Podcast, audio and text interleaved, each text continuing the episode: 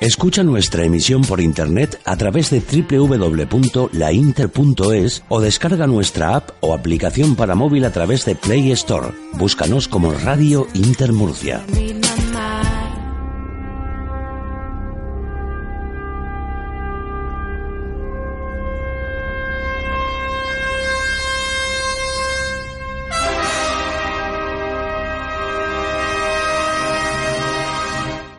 ¿Estamos solos en el universo? ¿Quiénes son los verdaderos artífices de las pirámides? ¿Hay vida extraterrestre? De ser así, ¿es posible que ya estén entre nosotros? Psicofonías, Ouija, ¿nos hablan los muertos? Némesis Radio, viajando a lo desconocido, sobrepasando el horizonte de la conciencia. Programa dirigido y presentado por Antonio Pérez y José Antonio Martínez. Todos los jueves y domingos a las 9 de la noche en Radio Inter, región de Murcia.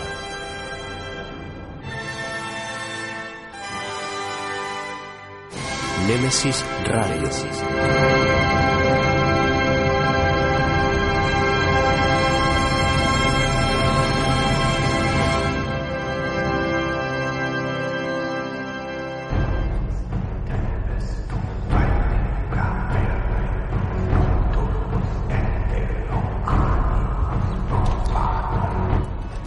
Buenas noches y bienvenidos a Nemesis Radio.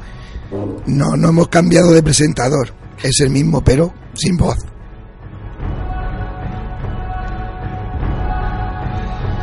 Aún así, deciros que llega el tiempo del misterio a Radio Inter Murcia. Como casi vamos a tener dos horitas por delante, pues para compartir y disfrutar con todos vosotros los misterios, lo insólito, lo extraño, lo ignoto y hablaremos, por supuesto, de enigmas y, como hemos dicho, de misterios.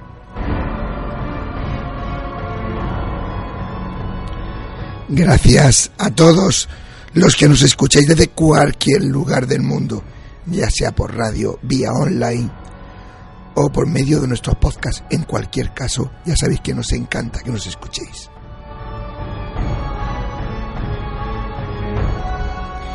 A tal punto que, como digo muchas veces, lo recomiendan hasta los médicos. Hoy vamos a hablar con un osteópata que también recomienda escuchar Nemesis Radio. Y bueno, como siempre, un año, año nuevo empezamos la temporada. A los mandos técnicos de control tenemos a David García, que hace lo imposible porque se nos escuche. Imaginaros, yo no tengo ni voz y parece que se me escucha. Y ante los micrófonos, José Antonio Martínez, otro que también va sobra de voz como yo. Y quien nos habla, Antonio Pérez.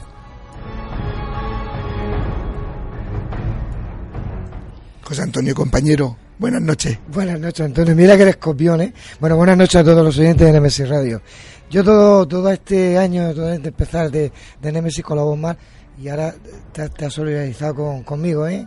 Increíblemente, eh, me ha venido de lleno hoy para que tú veas. Hoy ni, ni, me lo esperaba, pero claro.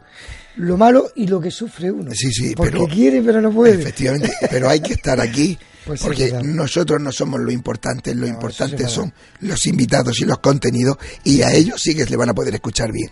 Gracias a Dios, tienen mejor voz que nosotros, es verdad. Y bueno, ya estamos eh, de vuelta de las vacaciones. Cambiamos de década. Sí. Año bisiesto. Sí, señor. Por si faltaba poco. Bueno, tenía que ser, ¿no? Son cada cada cinco. Cuatro, cuatro, cada cuatro años. Cada cuatro años, año bisiesto.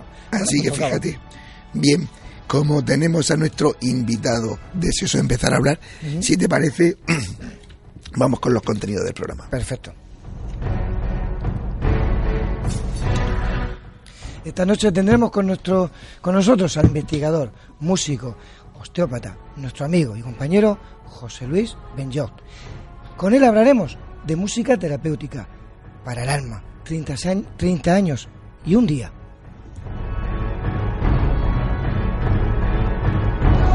En la noticia de Nemesis Radio, como siempre, nuestro compañero Paco Torres nos pondrá al día de cómo está el mundo del misterio.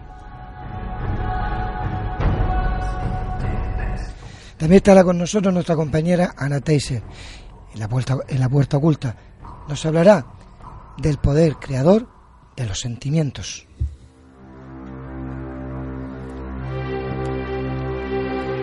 En nuestra sección de crímenes será nuestra compañera Mercedes García Velasco, quien nos cuenta la historia del crimen del funerario del barrio del Carmen.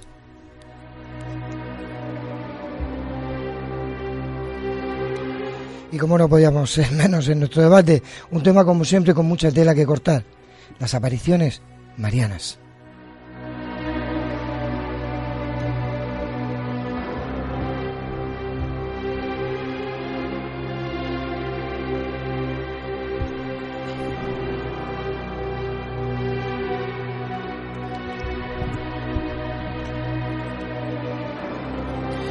El camino es largo. Oye, ¿cómo, se, cómo suena esta noche, no? Muy mal, pero bueno. Muy mal. Pero bueno, tú, eh, ahora, eh, esfuérzate, esfuérzate que yo sé que tú te estás esforzando. El camino es largo y está a punto de comenzar. Con pinches de la noche.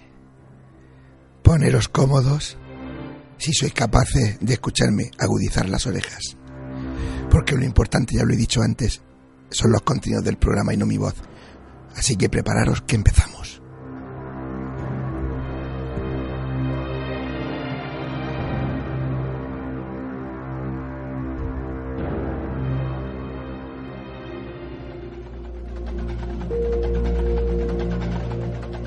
Si quieres realizarnos una pregunta, cualquier duda o aclaración, toma nota de nuestro WhatsApp 643 08 37 23. Némesis Radio, tu programa de misterio.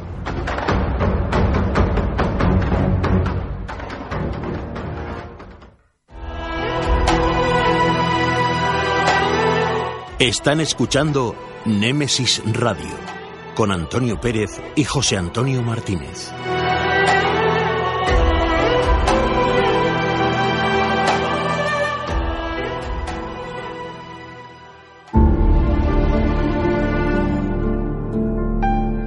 Entrevistas, conocimientos, inteligencia, experiencia. Iniciamos la entrevista de la semana.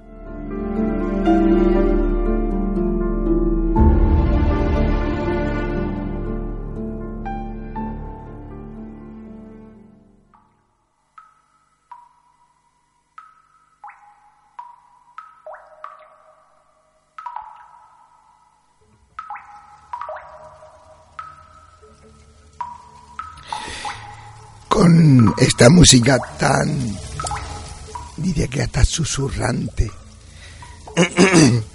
bueno, pues como antes comentaba, eh, el inicio del programa, este, esta noche vamos a hablar con un investigador, músico y osteópata. Es eso entre otras muchísimas cosas. Eh, y es un muy conocido por vosotros, por nuestra audiencia. Perdóname con la voz que tengo esta noche, ya que nuestro querido amigo y colaborador, don José Luis Benjoc Gadea. Con él hablaremos de su último trabajo titulado 30 años y un día. Es una gozada de música terapéutica, sin duda, alimento para el alma, y que ha salido a la venta hace muy poquito tiempo. Así que, sin más, voy a saludar a nuestro querido amigo Pepe Benjo. Bienvenido y perdóname la voz que tengo esta noche. Bueno, primero que todo, pues buenas noches. Antonio, esa voz la tenía yo hace cuatro días. O sea, no te preocupes, que volverás a la normalidad. Tú no eres de los que eh, se quedan mudos. Eso espero. Oye, mira, el otro día, eh, cuando preparaba un poco el programa, mm, recordé que Macarena Miletich, hace unos, unos programas, nos habló de, de una niña que estaba en coma y que estando en coma y no había forma de, de hacerla volver, su madre le puso una canción que a ella le encantaba de ABBA y de repente la niña reaccionó y, y volvió, volvió de ese coma. Eh, la música en cualquiera de sus vertientes, además de ser una gozada para, para el oído y los sentidos, tiene esa capacidad de sanar, tiene esa capacidad o tiene esa fuerza terapéutica. No lo dudes, no lo dudéis, estimados oyentes. Eh, la música, eh, como todo, tiene una fuerza increíble porque mm, parte de una premisa de que es vibración. Y toda vibración en el cuerpo eh, tiene una memoria que abordamos en, digamos, en nuestro interior y que nos ha hecho en un momento determinado vibrar ¿Quién no recuerda cuando ha tenido 14, 16, 18 años una canción que ha vibrado con, con, la novia, con la amiga y tal? Bueno, pues eso está ahí. Y en un momento determinado, cuando suena, tú retrocedes y entonces eh, creo que Ana después nos hablará de las emociones, eh, del, eh, de nuestro, digamos, coco, de nuestro intelecto, cómo puede ser eh, los sentimientos, cómo se manifiestan en el cuerpo. La música es sentimiento, la música nos produce vibración, la música es sanadora. Cuando tú estás en un estado catalítico o de catarsis, tú a lo mejor no puedes sentir a la gente que está a tu alrededor, pero la vibración que está a tu alrededor sí que la sientes y entre ellos se incluye la música sin lugar a dudas es alimento para el alma, ¿verdad? Es, y son emociones que nos em, embargan todo y a veces despierta cosas en nosotros que, incluso desconocemos. Vamos a ver, la música como, como medio audible eh, es una música, eh, eh, digamos, que nos produce estados de ánimos bien alterados de conciencia, bien positivos o bien negativos. Eh, lo bueno de todo esto es que el compositor sea una persona armoniosa y que cree una música armoniosa capaz de hacer florar los sentimientos que muchas veces nosotros nos ponemos armaduras, armaduras y armaduras y somos incapaces de ver ni de oír. Y a través de la música, que sí, que realmente tiene una perspectiva muy interiorizada, en ti eh, florece, eh, digamos, la armonía, pero aunque sea dentro de ti, tú la sientes. ¿Sabes lo que te digo, Antonio? Perfectamente. Quiero que nos callemos un segundo. Y estamos escuchando de tu último trabajo, 30 años y un día, en la primera canción, tu primera obra, que es La Cueva. Pero yo sé, porque lo hemos hablado alguna vez, que esta canción encierra muchísimo simbolismo, muchísimo misterio. Empieza con agua, con todo lo que es el poder, la naturaleza del agua, la cueva. Háblanos un poquito de, esa canción. Mira, eh, La Cueva forma parte del primer disco que yo edito en el 94, mm, que pertenece al disco Ícaro. Empiezo con la cueva porque, eh, hablando antes de la música y de la vibración, eh, en un estado, en el año 83, 84, 80, no me acuerdo por ahí, en un estado meditativo, mm, no sé qué es lo que me pasó, eh, bueno, pues que yo sentí un, un viaje mm, dentro de mí y empecé a comprender lo que es la armonía y la belleza de todo lo que nos rodea, no solamente de los seres, sino de todo lo que nos rodea. Y para hacer este cambio yo tuve un proceso de cambio interno. Y este cambio interno es la cueva. Este disco de Ícaro es una meditación que tuve yo, la trasladé a la música y ahí expreso durante seis tiempos los tres primeros son dentro de mí, o sea, bailando dentro de mí, y los tres segundos, digamos que sería la manifestación ya una vez realizados los cambios o intentando haber realizado los cambios hacia afuera. La cueva, pues bueno, las gotas de agua, pues eh, el agua siempre son las emociones, eh, meterte en silencio dentro de la cueva eh, y sentir el agua como cae de las estalamitas, siempre te induce a la la reflexión y al pensamiento. Aquí estamos escuchando esta parte corresponde a que yo estoy hablando conmigo mismo. Eh, hasta que me doy cuenta, digamos, que de todas las torpezas cometidas y no cometidas. Y estoy dándome cuenta digamos que de que tengo que sufrir un cambio y para eso pues digamos pues hay en exposición una flauta unos coros donde van hablando pero esos coros y esas flautas em, eh, aquí es la aceptación eh, los coros aquí es la aceptación mía de cuando yo hago una reflexión sobre mí. O sea esto tiene una historia muy bonita mm, que eh, la he puesto muchas veces en grupos de gente, todo el CD, y hemos hecho relajaciones o meditaciones y la gente realmente ha llegado a algunos grupos a producir una determinada eh, catarsis, porque han entrado muy, muy, muy profundamente. Y volvemos al da capo, nunca mejor dicho musicalmente. La música es vibración y la música bien hecha, el alma, el alma la conmueve. Pues eh,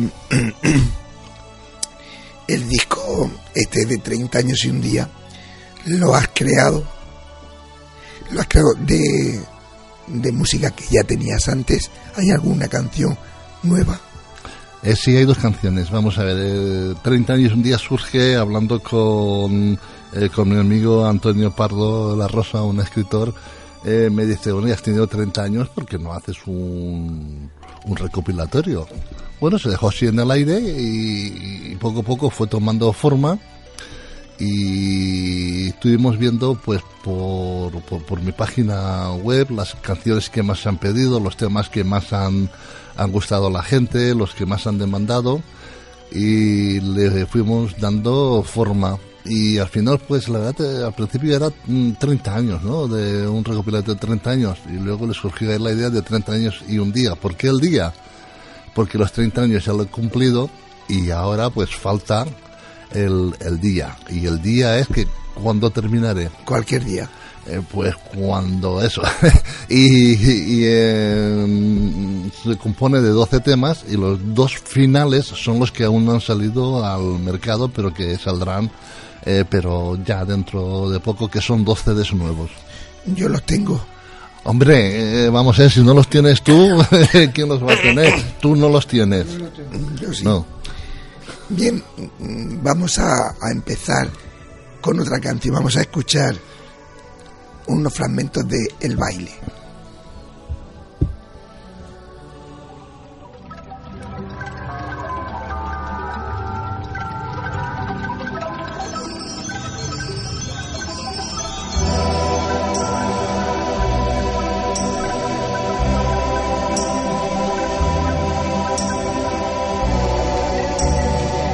¿Cómo tiene que sentirse uno para que fluya este tipo de, creación? Pues es, mmm, primero que todo armónicamente y en paz con sí mismo. Decía Oscar Wilde, o Wilde, o como se llamen en inglés, que entre otras cosas decía que no hay tal cosa como la felicidad. Este es el segundo tema de Ícaro, uno de los que fue seleccionado para formar parte en un conjunto de, de, de músicos de Europa, de música de nueva era de los años 90, 95 y lo mandaron pues junto con otros compañeros de Europa para, para eh, Japón, la zona aquella de Asia. Bueno, pues si seguimos la marcha de antes de que yo haya entrado dentro y he reflexionado y he visto eh, en mí todos esos problemas, pues bueno, pues una vez ya he entendido, pues qué mejor, qué mejor que bailar con mi, con. Y entonces, si os dais cuenta, esto es un baile con mi yo, porque hay xilófonos, hay de todo. Y aquí en el baile quiero reflejar que sí que ya me siento ya bastante preparado para poder iniciar una nueva etapa, un nuevo camino, un, una nueva andadura, un, mucho mejor que la que tenía o, antes. Y ya después de este tema, que creo que no está aquí, sí, sí que está es el, néctar de libertad, por supuesto. Una vez ya he bailado y ya estoy conmigo mismo, eh, pues ya tengo la suficiente fuerza para, eh, digamos, pues para manifestar toda mi energía primero hacia mí y luego pues volcarla hacia, hacia los demás. Sí, Pepe habla de, de, de, los temas. Eh, como yo tengo poca voz. Sí. José Antonio nombra todos los temas, que tú tienes mejor voz que yo. Bueno, esto es así, aquí te pillo, aquí te mato. Primero, la cueva, el baile, Ítaca, Marejeo, La Dolorosa, Néctar de Libertad, El Beso, Chamonate, Chamonate. El Cristo de la Esperanza, Magistral Ramón Gaya, Amanecer, Isis. ¿Lo he dicho bien? Perfecto. Menos mal. Si no me echan. Aquí- Vaya compromiso. Bueno, aquí también eh, tengo que decir... Ese es el disco. Este es el disco. Eh, bueno, ves preguntando porque no quiero... Bien, mm, como nos da tiempo a escuchar Sí, todas, no. ponemos pocos fragmentos de una y de otra. Perfecto. Si te parece, ponemos el siguiente. El baile. Este es el baile. Perdón, llevas razón que haya el baile. Salve. Vamos a poner el beso de Salcillo. El y beso. que ahí sí que me quiero parar. Ese es el cuadro. El cuadro.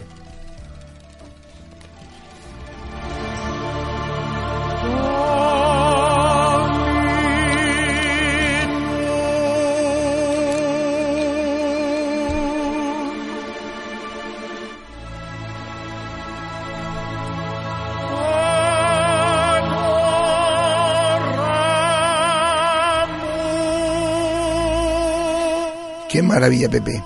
Cuéntame, porque encima sobre un, un gran maestro, un gran, yo no sé si decir el mejor escultor seguramente de, de, de- Europa o, o del mundo, y murciano. Sí, y- un imaginario muy muy completo que tuvimos aquí en Murcia y tal. Pues bueno, eh, esto empieza porque primero que todo, pues eh, tengo amistad con un señor y tal, y dice, ¿por qué no haces...? Eh, eh, estuvimos hablando sobre Ramón Gaya, otro pintor murciano. De Hablaremos después de él. sí. Y entonces pues me dijo que hiciese algo a él y entonces hice pues una sinfonía dividida en 14 cuadros de Ramón Gaya, eh, todo lo, eh, digamos, lo más relevante de, de- de Ramón Gaya. Y eh, a partir de esto, pues que gustó mucho, entonces me dijeron, oye, ¿por qué no haces ahora en el 250 aniversario algo de, de Salcillo. Sí, efectivamente, eh, eso ya eran palabras mayores. Las palabras mayores era cómo puedo plasmar yo eh, todas las imágenes eh, de, de- de este hombre y todo el sentimiento con todo lo que refleja eh, espiritualmente y con todo lo que refleja en el sentimiento del, del pueblo. Pues eh, la verdad, pues estuve dos o tres o cuatro veces dentro del museo dándome vueltas, fijándome en las imágenes eh, y todo lo que con sí llevaba, pues eh, aquella soledad eh, y, y ver las expresiones de, de, de, de cada de cada imagen.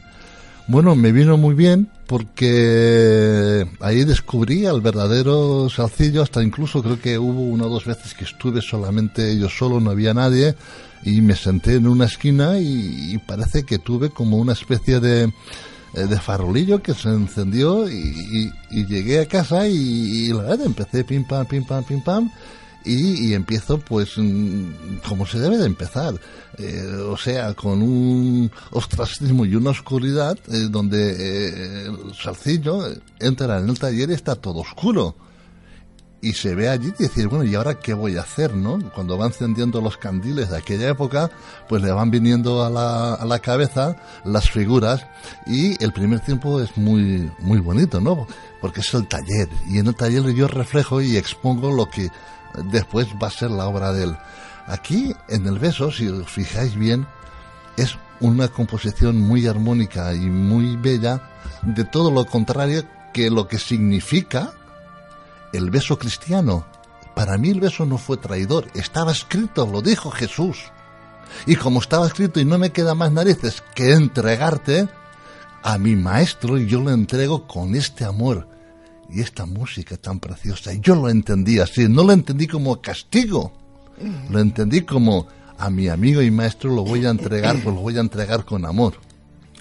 Y así lo reflejo. Eh, Ana te quiere preguntar, Ana Teiser, que está con Sí. la mano levantada como José Antonio Como, en el como el colegio. río, como el río. Yo quiero hacer una aportación. Quiero dar, bueno, primero buenas noches, luego saludaremos otra vez.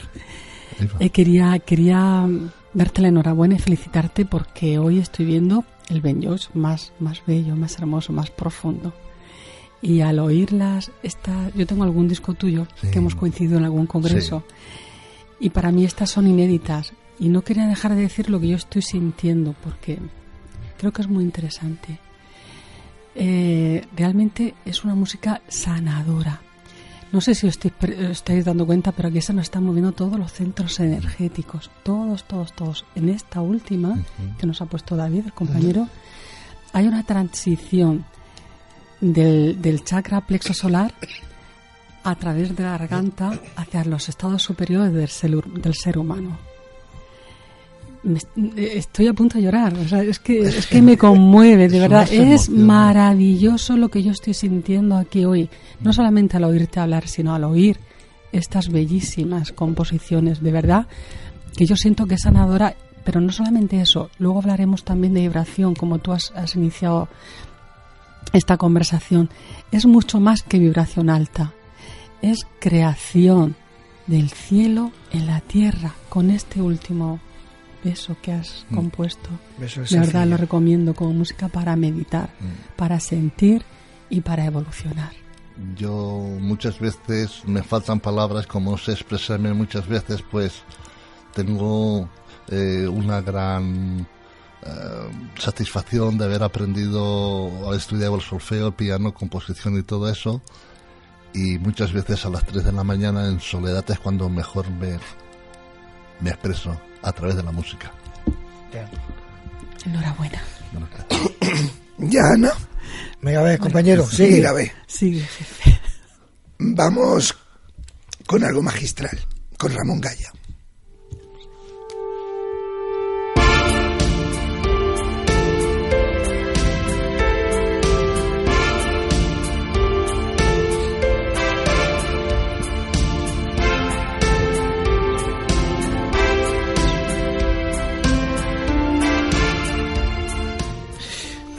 Valenciano enamorado de Salcillo, de Ramón Gaya, porque esto de Gaya es amor.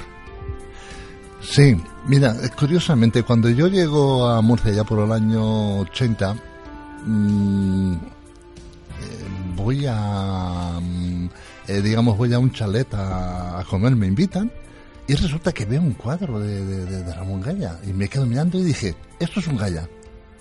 Y me ¿y cómo lo sabes si tú eres valenciano? Digo, porque en Valencia, no sé si era en el tercero o en el cuarto de bachiller de aquella época, en la historia y en, el arte, se estudia. Hay un capítulo 2 de Ramón Gaya. Y yo me quedé prendado de Ramón Gaya, o sea, eh, de. Hay una canción de, lo que os he dicho antes que yo la titulo Trazo y Alma, de Ramón Gaya. Y para mí Ramón Gaya eh, sus, no solamente la pintura, sino la escritura, que también escribe varios libros, eh, es un fenómeno artístico y grande entre los grandes perteneciente a la generación del, del 20, eh, o sea, que es un... Y aunque parece un poco brusco, súper místico. vamos a ver si me mojo un poco toda esta gente que hace estas cosas tan bonitas, incluido yo, ahora que ya no tengo abuela y madre, que en paz descansen. de una forma tenemos una línea de alta conexión. y eso viene a veces, eh, nos conocemos mucho, muchos años, ¿no?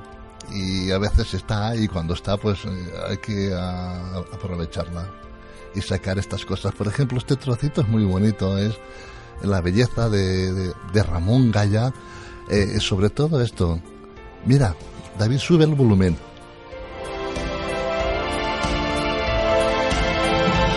Es el esplendor de Ramón Gaya. Yo es que cuando hago música yo intento meterme dentro del personaje, siempre. Y pensar qué es lo que estaba pensando en ese momento para poder eh, hacer o interpretar eh, o, bien el cuadro, o, bien la figura, o bien el arte en sí. Y eso es ser locos. Y ahora que no nos escucha nadie, por favor, que nadie llame aquí al Palmar. bueno, Palmar, para los que soy fuera de Murcia, es un centro de, de donde estamos todos ahí. Manda un permiso para venir aquí, luego voy, voy para allá. Yo vivo prácticamente todo el día entre Salcillo y Gaya. Sí, es verdad. Nunca mejor dicho. Todo el día. Bueno, y Ramón Gaya es uno de tus grandes éxitos. Sí. y además hiciste, tuviste ese cumplido un sueño, ¿verdad? Sí, es un sueño que mucha gente ahora mismo, bueno, hace mucho tiempo y hoy actualmente, es un sueño que perseguimos que una de nuestras obras sea interpretada por una orquesta sinfónica. Eh, yo tuve la gran suerte que la Orquesta Sinfónica de, Murcia y los coros de, de, ella, pues en el Teatro Romero de Murcia eh, la estrenaron. Para mí fue una emoción es muy grande y una pena porque un año antes había muerto mi padre. Y hay un tema aquí que hay un tema muy bonito aquí que es la, parte mm, del entierro de él. Lo pude componer porque estaba mi padre allí conmigo. Yo los recomiendo que escuchéis el tema el entierro de él escucharemos escucharemos y eso fue el sueño que me pusieron la Orquesta Sinfónica de Murcia en el Teatro Romea. hay fotos de eso. Sí, sí, hay fotos. Bueno, yo las tengo. Sí, es que tú tienes todo. Casi. Es que si no lo tiene todo. Menos voz. Ah, bueno, hoy sí. Pero, eso hoy. Y de verdad que. Oye, José Antonio, ¿os habéis dado cuenta que hoy puedo hablar más que él? Claro. Si por eso te hemos dejado. Si por eso He pillado un día bueno, bueno, bueno que puedo hablar. Qué bueno. Vamos con la siguiente. Venga. David, cuando quieras.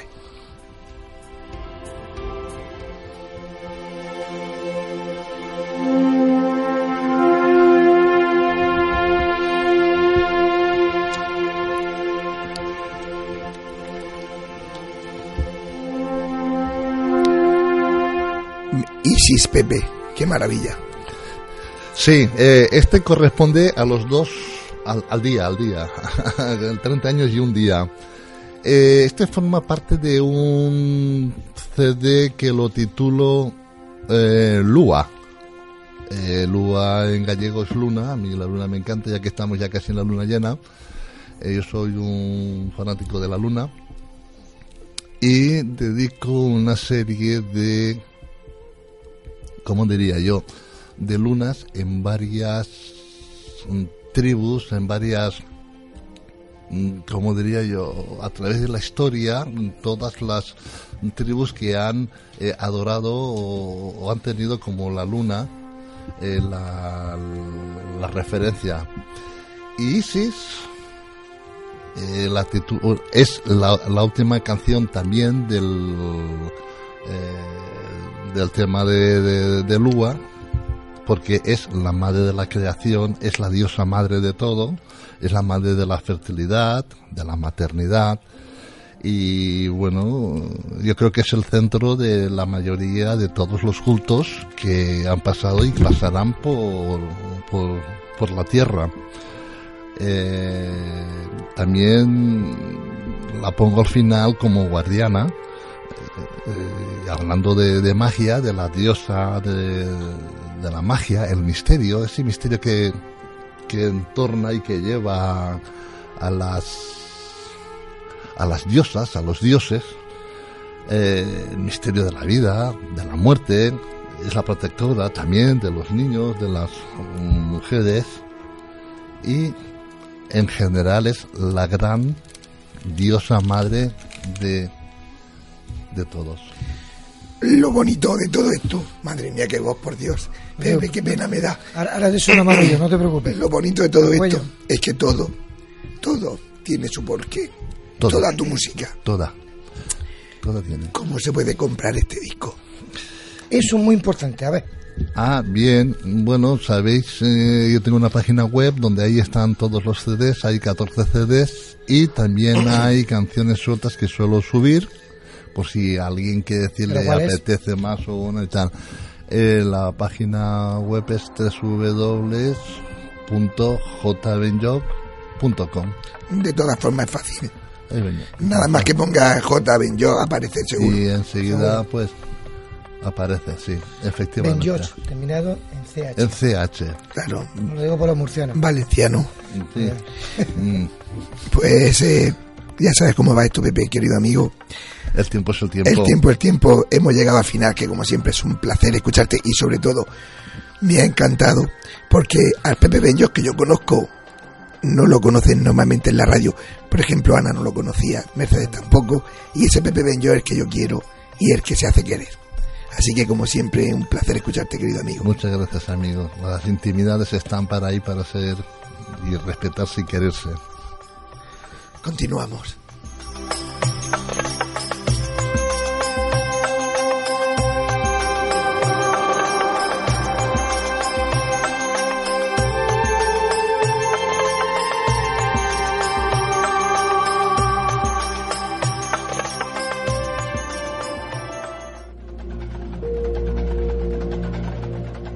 Si quieres realizarnos una pregunta, cualquier duda o aclaración, toma nota de nuestro WhatsApp 643 08 37 23. Nemesis Radio, tu programa de misterio.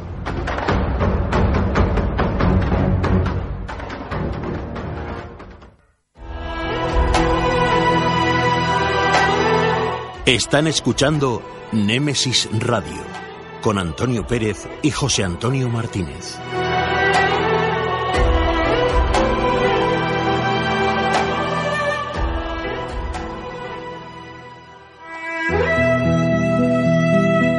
Las noticias de Némesis Radio.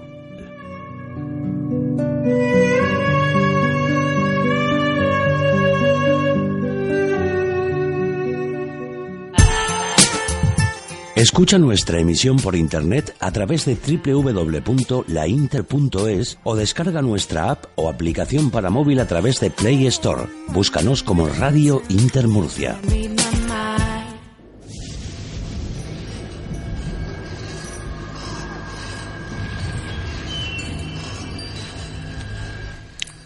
Pues entramos en las noticias del MS Radio, como siempre, bueno, nos lo hace nuestro compañero Paco Torres, que terminó el año haciendo un resumen, pero me gustaría saber qué has preparado para este primer año. A ver. Pues este primer Buenas año. noches, antes de nada. Buenas noches y, y feliz comienzo y que llevemos toda una, una buena temporada y nuestros amigos que nos escuchan, pues también, que sea muy, muy próspero. Eso es bueno.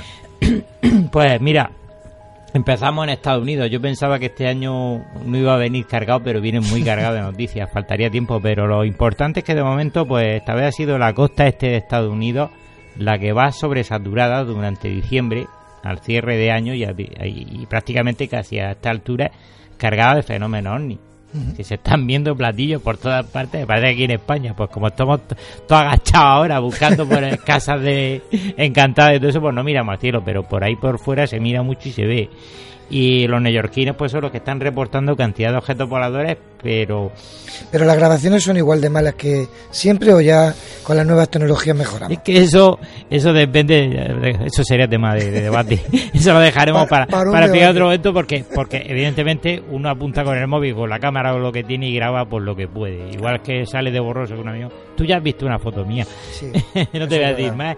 Eh, el reporte del New York Post, eh, mm, por ejemplo, eh, es de que 35 neoyorquinos han filmado y algunos tienen fotos y vídeos de haber visto estos objetos en 2019. Una cifra tres veces mayor de los 12 registrados en el año anterior. Fíjate. O sea que va en aumento. Globalmente el fenómeno OVNI lo que queremos destacar esta noche es eh, informar de que va en un exagerado aumento, mientras que aquí en Europa parece que tenemos algo de sequía, como si se hubieran trasladado al continente americano. eh, forma de típicas, cigarros, bolas de fuego, vehículos plateados y, luces verdes. Eh, pasamos a la siguiente. Sí, señor. Pues Pasamos a la siguiente. Nos venimos acá a Murcia porque mañana el primer eclipse de luna va a ser posible verse concretamente desde nuestra zona de la región de Murcia Muy bien. y será este viernes sobre las 6 horas de la tarde.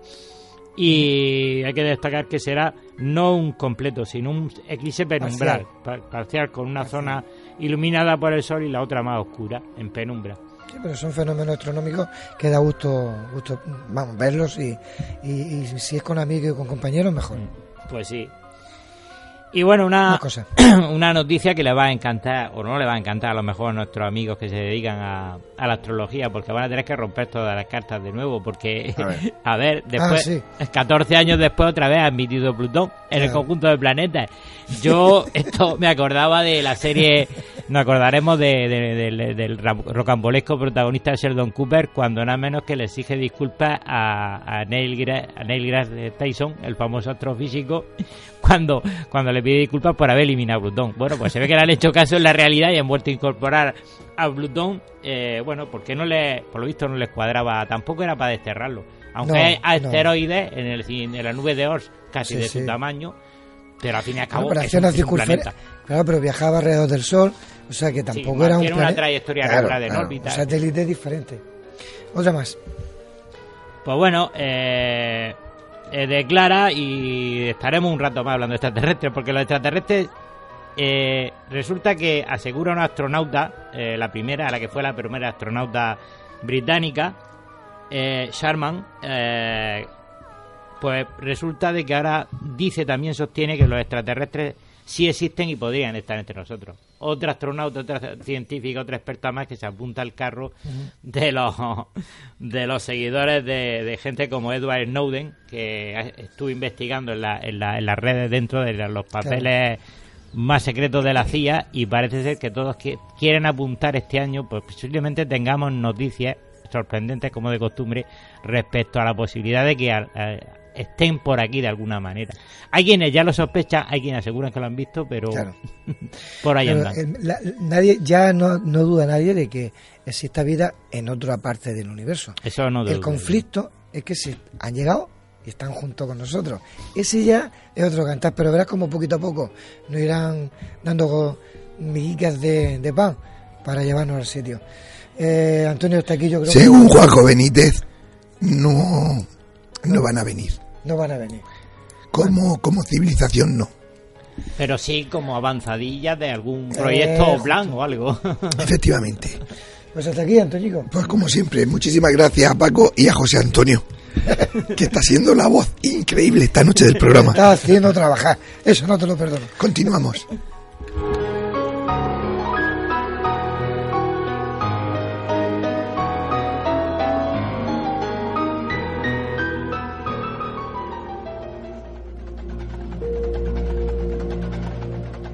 Si quieres realizarnos una pregunta, cualquier duda o aclaración, toma nota de nuestro WhatsApp 643 08 37 23. Némesis Radio, tu programa de misterio.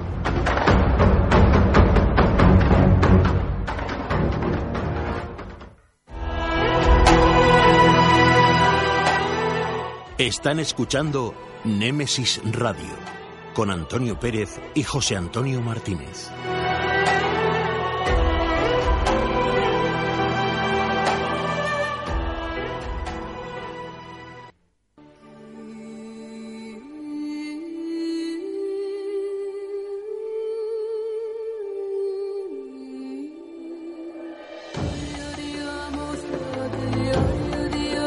La puerta oculta, el espacio de Anna Taiser.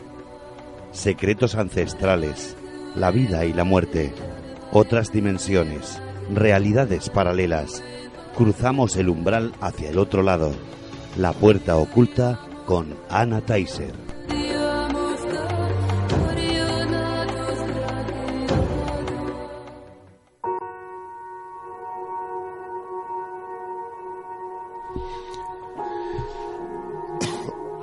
Eh, pues, madre mía, José Antonio, eh, te dejo con Ana Teiser porque yo no tengo voz. No te preocupes. Bueno, pues tenemos a nuestra compañera Ana Teises, que como siempre está a pie, al pie del cañón. Ana, buenas noches, bienvenida. Aunque ya Buenas noches. te ha ido metiendo por ahí. Hemos ido introduciendo. Hoy vas a hablar del poder creador de los sentimientos. Eh, ya nada más que la palabra sentimiento a mí ya me llena. Pero explícanos. Sí. Bueno, hoy vengo a hablaros de la, de la gran magia que todos, todos los seres humanos poseemos, pero la gran mayoría desconoce. El ser humano tiene un gran potencial creador de su propia existencia. ¿Y lo hace cómo? Pues a través del amor y de los miedos, que son las dos grandes fuerzas que mueven el mundo, que son las grandes generación, las grandes generación, generadoras de pasiones. Eh, ah, yo quería también decir, antes que se me olvide, que tanto el amor como el miedo están cada una en un extremo, de la, forman parte de la misma energía, aunque estén cada una en un extremo. Depende hacia dónde el ser humano se focalice y preste eh, su atención, pues estamos generando una serie de vibraciones, de ondas u otras. Si estamos más atentos a la energía del amor, eh, lógicamente generaremos vibraciones de muy alta frecuencia. ¿Esto qué quiere decir? Mira, para empezar, os diré que el amor se genera en la parte del cuerpo que se corresponde con el chakra plexo solar en el pecho. Todos los sentimientos nobles son sentimientos de alta vibración. ¿Qué ocurre? Que cuando nosotros estamos, ponemos en marcha, el motor de generador de esos sentimientos, lo que estamos haciendo es crear una atmósfera que lo que hace es eh, que transforma, de alguna manera, para decirlo para que todos lo, entiendan, lo malo, lo chungo, lo, aburrido, el dolor, lo transforma en algo bello, hermosísimo, lo eleva.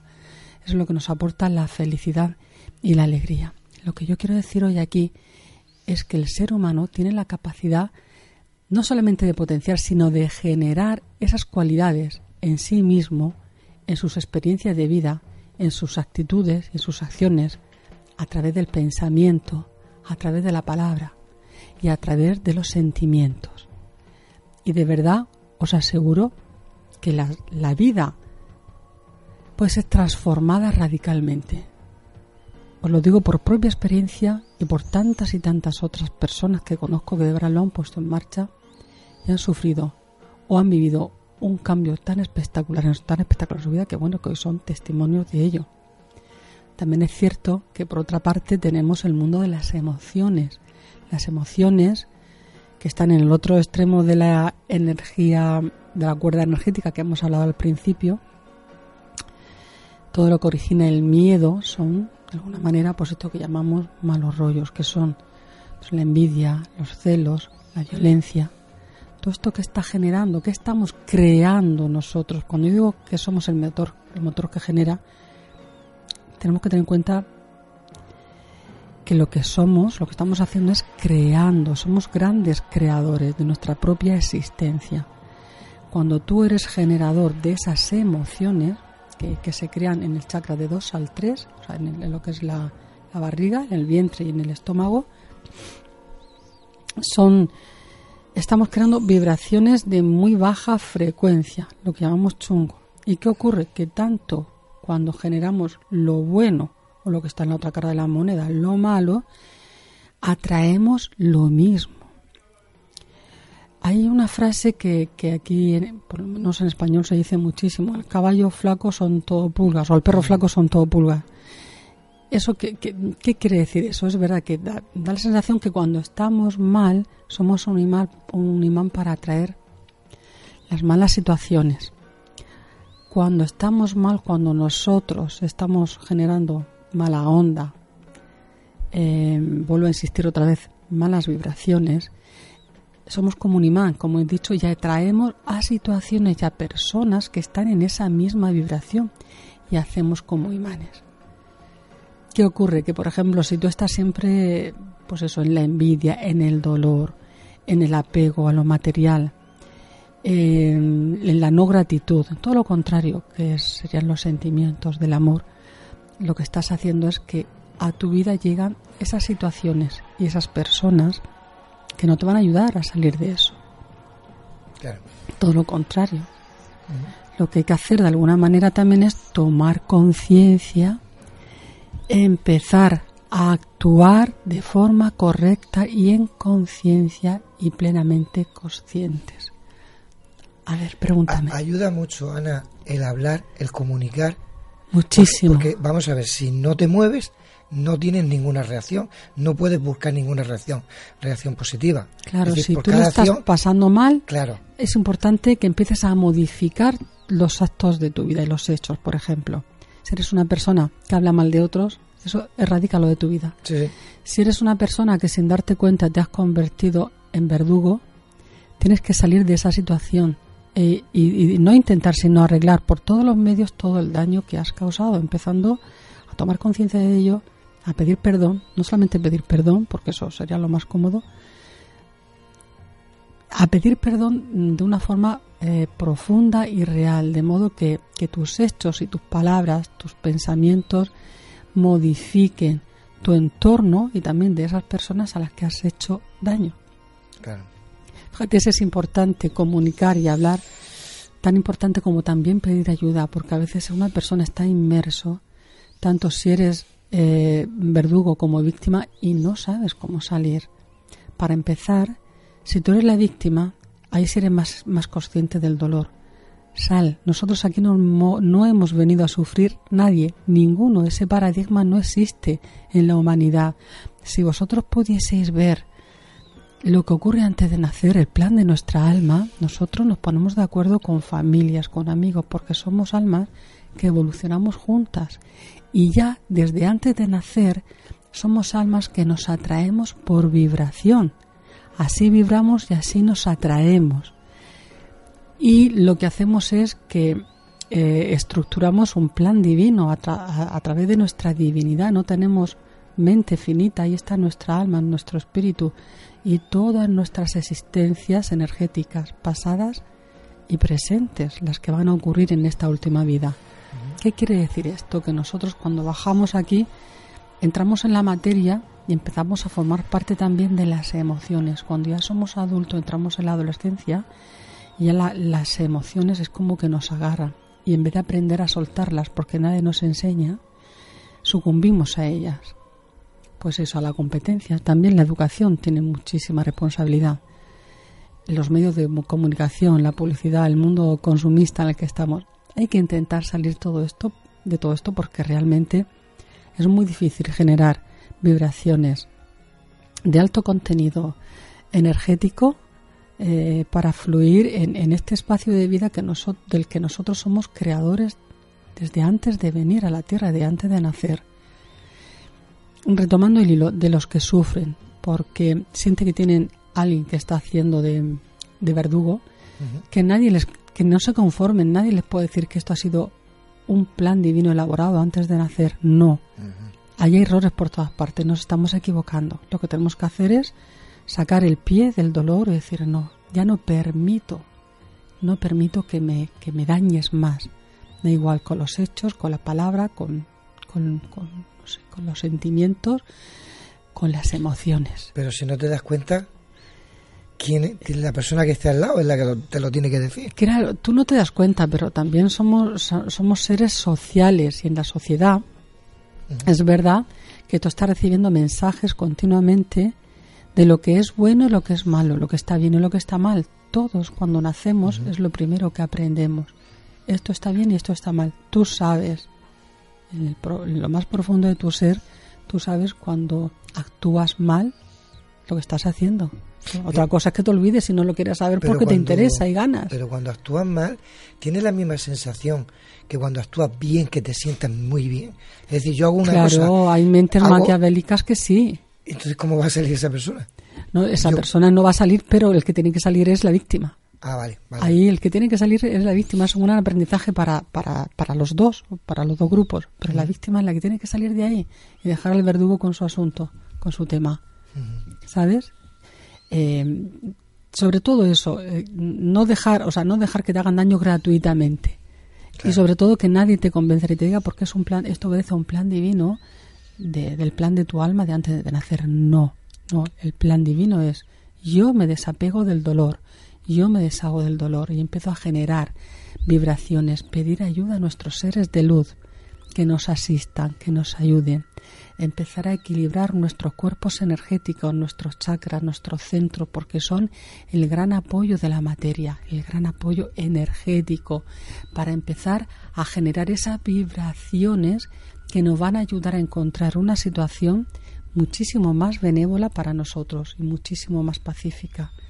En el momento que empieces a encontrar la paz y el equilibrio en tu vida, lo demás viene dado, porque vendrán a tu vida personas que vibren como tú y te ayudan, te quieren, te desean lo mejor y son un soporte maravilloso para salir adelante, igual que nosotros otra vez lo hemos sido para otras personas.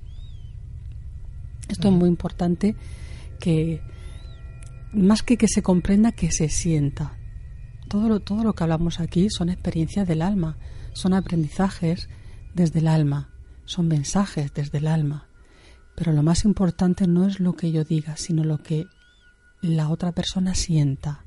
Si sientes que esto es una verdad y que puede crecer en ti, yo te animo a que siembres la semilla, porque esto va a florecer enseguida, muy rápido. Y yo algunas veces alguien me ha preguntado, oye, pero es que he oído que la energía de baja vibración es más lenta, con lo cual es más difícil salir de esas situaciones muy tóxicas. No, en absoluto. ¿Qué va? Es igual de rápida. ¿Sabes? La energía eh, oscura que llamamos, o de no luz, o de dolor, es igual de rápida que la de luz. Es igual. Son la misma energía, solamente que uno está en un extremo y otro está en otro.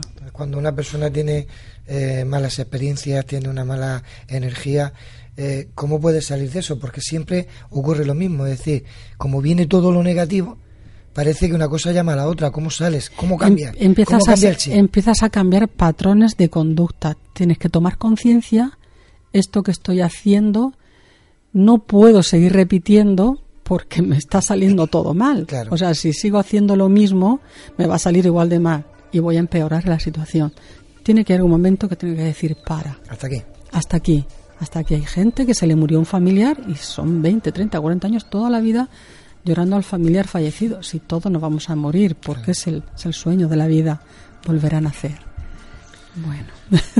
Ya sé, he hecho la que pregunta acaba. tarde, pero es que me ha salido la pregunta al final. ¿Qué quieres que te Hay que hacer la pregunta antes. Ya, ya, pero es que estaba escuchándole y me gustaba lo que estaba oyendo. Mira, yo, yo quería terminar con algo, un mensaje. Vamos a ver si la gente tiene que tomar conciencia de que tiene el poder de cambiar el transcurso de, de su vida, enfocándose en los sentimientos más nobles y activar el, nova- el, el motor que, que- que le va a traer a su vida toda esa maravillosa. Hazle caso, Ana, anda, hazle Sí, caso. sí, no, sí, lo haré, lo haré. Bueno, pues lo siento, hasta aquí llegamos con Ana.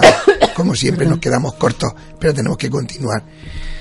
21 a 56, eh, una menos en Canarias, continuamos.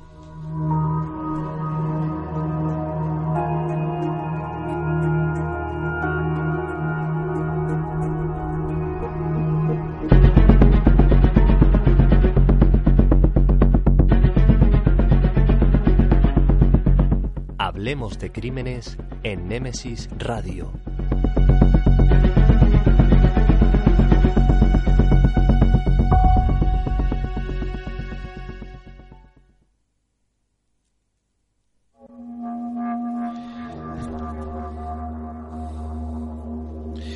Pues eh, con esta voz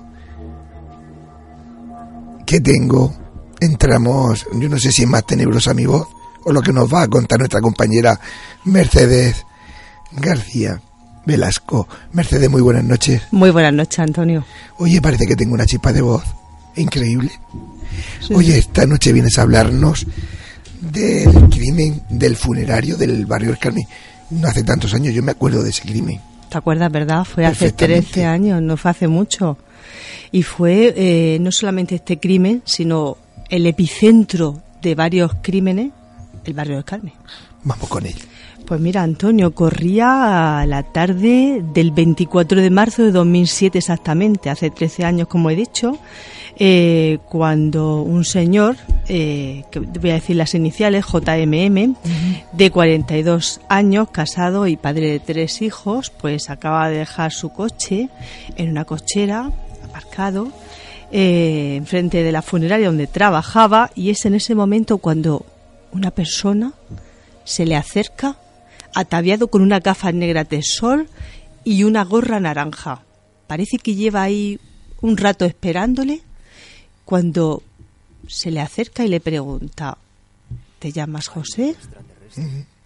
Y el otro se queda impávido y este aprovecha para pasarle un brazo por el hombro y con la mano libre le clava el puñal, el cuchillo de cocina con una hoja de 40 centímetros en el pulmón izquierdo, con lo cual el hombre cae completamente desplomado al suelo y rápidamente se desangra y fallece en el acto. Un testigo de la zona eh, logra ver esto, ve como al hombre eh, empieza a salirle sangre por la boca, cae desplomado y el otro huye, el de la gorra naranja y la gafa. La cosa queda ahí y se abre la investigación. Bueno, pues eh, claro, la policía se hace muchas preguntas porque, claro, eh, este funerario tenía una hoja de ruta con todo lo que iba a hacer eh, ese día, ¿no? Y ese día concretamente, además, él tenía un servicio extraordinario, extra, que no venía en esa agenda del día, ¿no? En la ruta de los hechos, con lo cual, claro, el asesino sabía el nombre, la hora en la que iba a estar el funerario en la puerta de la cochera, tenía una llave y sabía de ese hecho extraordinario, de ese suceso que iba a realizar ese día, con lo cual tiene que ser alguien muy cercano. Que tenía toda la información. Sí, entonces se detiene a la esposa y al hijo de esta de 20 años y se les interroga. A la semana se descubre que esta señora, eh, la mujer del funerario, pues eh, tenía un amante, tenía una aventura y bueno, pues la llevaba pues de una manera mm, muy íntima. No, no había dado eh, la luz, no había dado la cara, ¿no? Entonces, bueno, pues se investiga a este supuesto amante de la mujer del funerario, un electricista de Mazarrón, y se descubre que pues aunque ellos intentan un poco pues camuflar la historia, se descubre que eh, este señor efectivamente tenía los datos que la señora le había pasado, eh, todo, todo, el nombre, la ruta, la llave, dónde iba a estar ese día y se declara autor material de los hechos. Bueno, se dice por ahí que el finado pues eh, le había encargado un seguro de vida y había puesto como beneficiaria a su mujer. Eh, eh, intentaron maquillar un poco los hechos diciendo que era un ajuste de cuenta quizá entre bandas, pero lo hecho verdad es que este hombre se, vamos, dijo ser el autor material del crimen y la señora pues la encubridora, la compinchadora, bueno, con lo cual eh, le cayeron varios años. La sentencia fue de 20 años de cárcel para ellos eh, por la autoridad del crimen y por el compinche. Resulta que en agosto del año 2006 el matrimonio pues ya estaba deteriorado. Y eh, bueno, pues ella es cuando conoce a este otro hombre y, y, empieza la relación. Pese a que las amistades de la víctima decían que hablaba maravillas de su mujer, incluso decían que este hombre fallecido, el funerario, le hacía la manicura a su señora. Con lo cual, aparentemente, ella hablaba muy, muy bien. Todo iba bien. Todo iba bien, aparentemente, pero la idea de matar al marido poco a poco va tomando eh, forma y logra convencer al amante, pues, para que le quite la vida, ¿no? Y bueno, pues eh, finalmente eh, parece ser que hay una fianza de por medio, para intentar un poco eludir la cárcel, pero vamos, sí que le cayó todos esos años. Extrañamente, tres semanas después de este crimen tan macabro, tenemos otro, otro crimen del 11 de abril, concretamente también en el barrio del Carmen. Aparece muerto un sacerdote jubilado que estaba eh, tenía su piso allí en el barrio del Carmen y eh, se trataba de Salvador eh, Fernández Ziller de 75 años. Mucha gente lo ha conocido porque además era el cura del barrio del Puntal y la Purísima. Este señor tenía su apartamento allí y, como digo, tres semanas después de este macabro crimen del, del funerario del barrio del Carmen, aparece asesinado este hombre y además lo encuentran varios días muerto en su vivienda porque una vecina decía que tenía goteras y se le ocurre bajar al piso del sacerdote y se lo encuentra asesinado en un, charco, en un charco de sangre en medio del pasillo y con grandes golpes en la cabeza. Claro, el móvil, la hipótesis es el robo. Buscan huellas y ven que en algunos vasos pues hay huellas de personas que son ajenas a esa vivienda. Con lo cual eh, piensan que quizá la persona que entró lo conocía, incluso habían tomado una cerveza. Bueno, pues eh, buscaron en bidones de basura, eh, la policía científica tomó huellas por todos los lados, se encontró bastante poco. Bueno, el robo sí había dinero en la vivienda, no se lo habían llevado todo. Y la cosa quedó ahí cuando ya la policía pues empezó ya a analizar en serio las huellas y tal y se dio cuenta que bueno parece ser que cuadraban con la de una pareja de rumanos conocedores de, de este sacerdote porque él solía coger gente en su casa, en la parroquia, y como digo, actualmente estaba jubilado, pero sí que hacía algún servicio funerario en la funeraria Nuestro Padre Jesús.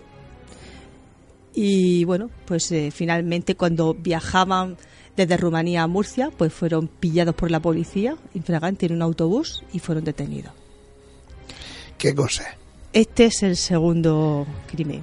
De todas formas, perdón, yo el primero lo recuerdo perfectamente y al final él llega a declarar, eh, a tirar atrás su declaración y involucrar mucho más a la mujer de lo que en un principio lo hacía porque se siente también traicionado por ella. Sí, porque resulta que él eh, dice que él lo hace porque ella es una mujer maltratada y humillada por el marido. Esa es, la excusa que supuestamente esta señora le da para que mate al marido, aparte del dinero y demás, ¿no? Y, parece que queda ahí como agravante, pero finalmente había un compinchamiento, había una alevosía, había una premeditación, tenían hojas de ruta, tenían llaves, o sea, lo tenía todo. Era un plan maquiavélico que ya tenía es increíble. coordenado. Y además es que eh, tenemos otro caso de otra funeraria año, año 2016, de, o sea, nueve años después. También Antonio muy parecido a este, con un perfil muy parecido, pero en este caso intentan matar, la pareja intenta matar al suegro. El suegro tenía muchísimo dinero y muchísimas empresas constructoras, pero el tiro le sale mal, porque la señora tenía otro segundo amante y le encarga este segundo amante el crimen a un sicario y el sicario acaba confesándolo, todo ante la policía. Qué cosa. Y todo aquí en Murcia, en el barrio Carmen. Y es curioso, funerario asesinado. Funerario asesinado. Bueno, este segundo crimen, este segundo eh, caso de funeraria fue en Madrid, año 2016, y fue un intento. Aquí no se asesina al suegro, pero lo intentaron y, y fracasó porque el sicario confesó. Le dieron dinero y termina hablando. La verdad es que crímenes no faltan por ningún sitio. Ay, no puedo hablar, perdonadme. Eh, Mercedes, como siempre, un placer escucharte. Y perdonadme esta noche la voz porque es increíble lo mal que lo estoy pasando.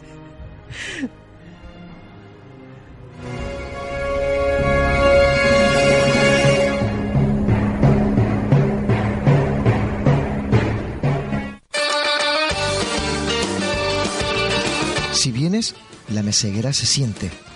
La meseguera se disfruta Restaurante y Hotel La Meseguera. Por tradición y calidad, no te la puedes perder. Para reservas, al teléfono 968 840352 En la alberca y en Mazarrón, La Meseguera. Todo un placer para disfrutar y sentir. Grupo La Meseguera.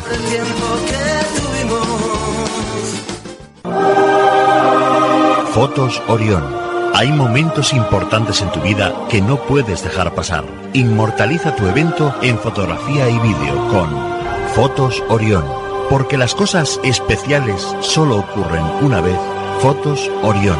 Profesionalidad y confianza. Calle La Gloria, número 32, frente Antiguo Tornel, La Alberca, Murcia.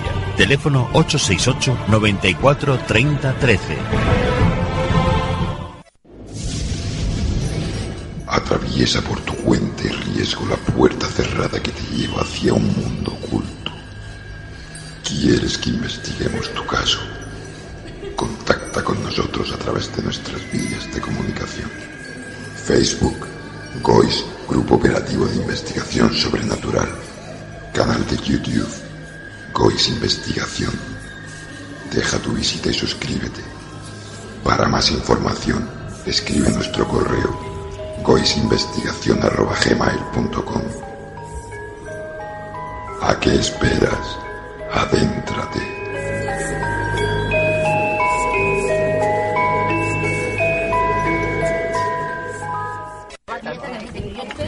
Nemesis Radio. Nemesis Radio. Nemesis Radio. Nemesis Radio. Nemesis Radio. Nemesis Radio. Nemesis Radio. Nemesis Radio.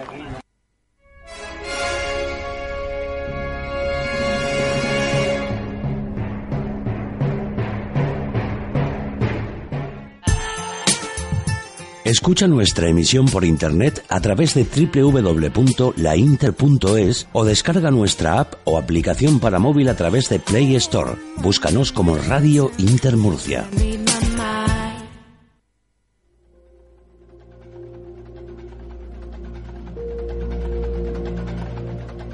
Si quieres realizarnos una pregunta, cualquier duda o aclaración, toma nota de nuestro WhatsApp 643 08 37 23. Némesis Radio, tu programa de misterio.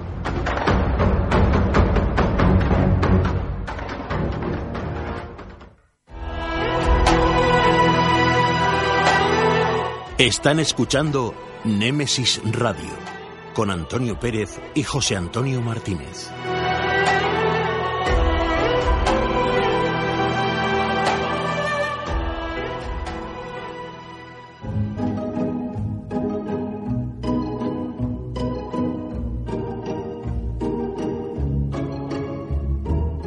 Tertulia. Un nuevo tema interesante nos llega a este debate.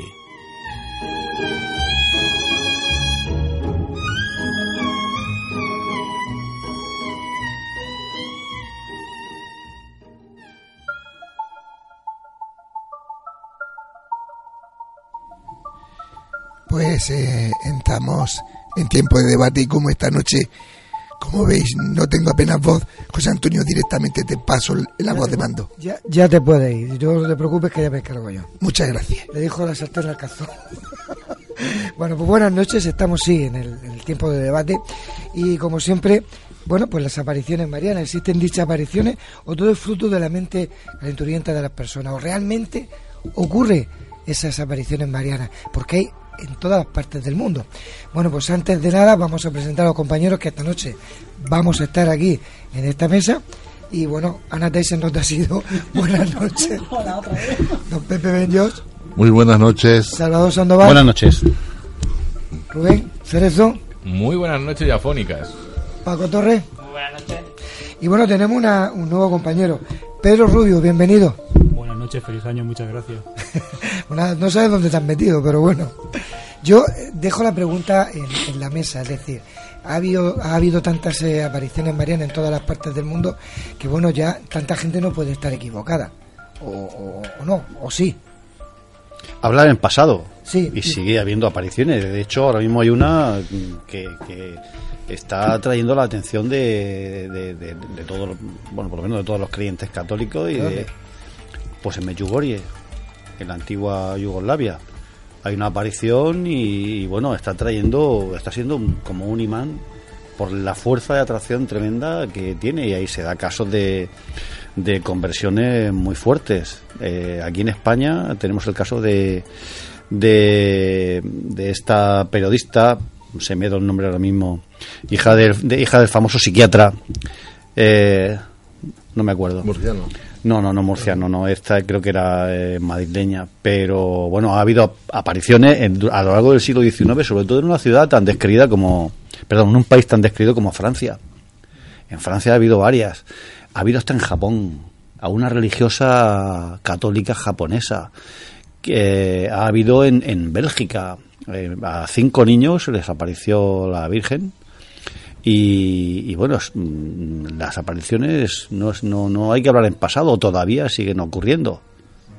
Sí. Pues yo quiero de- dejarlo claro. Vamos a ver. Lo primero es que es la iglesia quien compone. Perdona, María Vallejo Nájera. Ahora sí. Muy bien. No, sabes que al final. Perfecto, pues la, la disposición es la siguiente. Es la iglesia quien determina si la aparición es válida o cierta o certera. Luego las hay que son infundadas. ¿En qué se basa? Bien, eso se lo preguntaremos a la iglesia. en, en- en teoría es pues por la situación, por el reconocimiento, por el tipo de, de, mm, de aparición, por lo que se describe, por una serie de, de requisitos que se deben cumplir, pero se cumplen. Por lo tanto, si la iglesia lo ha dado por bueno, es que es así. Eh, no solo porque lo diga la iglesia, sino porque realmente el mejor ejemplo reconocido y además está siempre relacionado con niños, como bien has puesto ejemplo, y el más conocido es el de Fátima. Y esto está, esto es, es así, pero no solo es eso, es que en Sudamérica también aparecieron en distintos eh, tiempos, también reconocidos por, por niños pequeños, porque son más sensibles a la hora de, de captar esa, de, esa, de esa entidad, que no deja de ser una aparición, es decir, algo que no es corpóreo, y ahí estamos. Entonces, tenemos que darlo por bueno. A partir de aquí empieza lo divertido. Un proceso importante de, en el que demuestra el tiempo de aceptación o no de la iglesia de Garabandal. El caso más importante que tenemos en Europa y en todo el planeta, no dicho por mí, eso lo dijo el Papa en su momento, cuando se le comentó todo lo sucedido y se le relataron las 2.000 apariciones en Garabandal que tuvieron las cuatro niñas durante varios años, hasta 1965, y que es el caso más impactante y para los escépticos, no escépticos, yo que esta noche quiero un poco aludir a el tema a los negacionistas absolutos, que, que niegan el hecho hay que decirles que hay fotos, que hay vídeos, que hay, o sea, vídeos, grabaciones de la época, hay suficiente documentación y testimonio a montón. Y quiero dejar rápido paso a vosotros, que sabéis incluso más que yo de Garabandal, que la iglesia tomará un tiempo. La iglesia no beatifica ni realiza un proceso de aceptación de la noche a la mañana. Han habido casos más rápidos. Fátima, Lourdes fueron más rápidos o quizás casi iguales de, de lentos. Sí, esperan a que pase mucho tiempo porque hay mucho que certificar y mucho que comprobar. También los curas son escépticos, queramos o no. En fin, eso ahí, ahí lo dejo un momento. Yo quería... Oh, perdón. no, entra, entra. Lo, de- lo de Garabandal, yo sé que quiero hacer la aportación porque yo he estado ahí investigando y trabajando y he conocido a personas, he recogido testimonio de personas que lo vivieron en directo, que ya son mayores.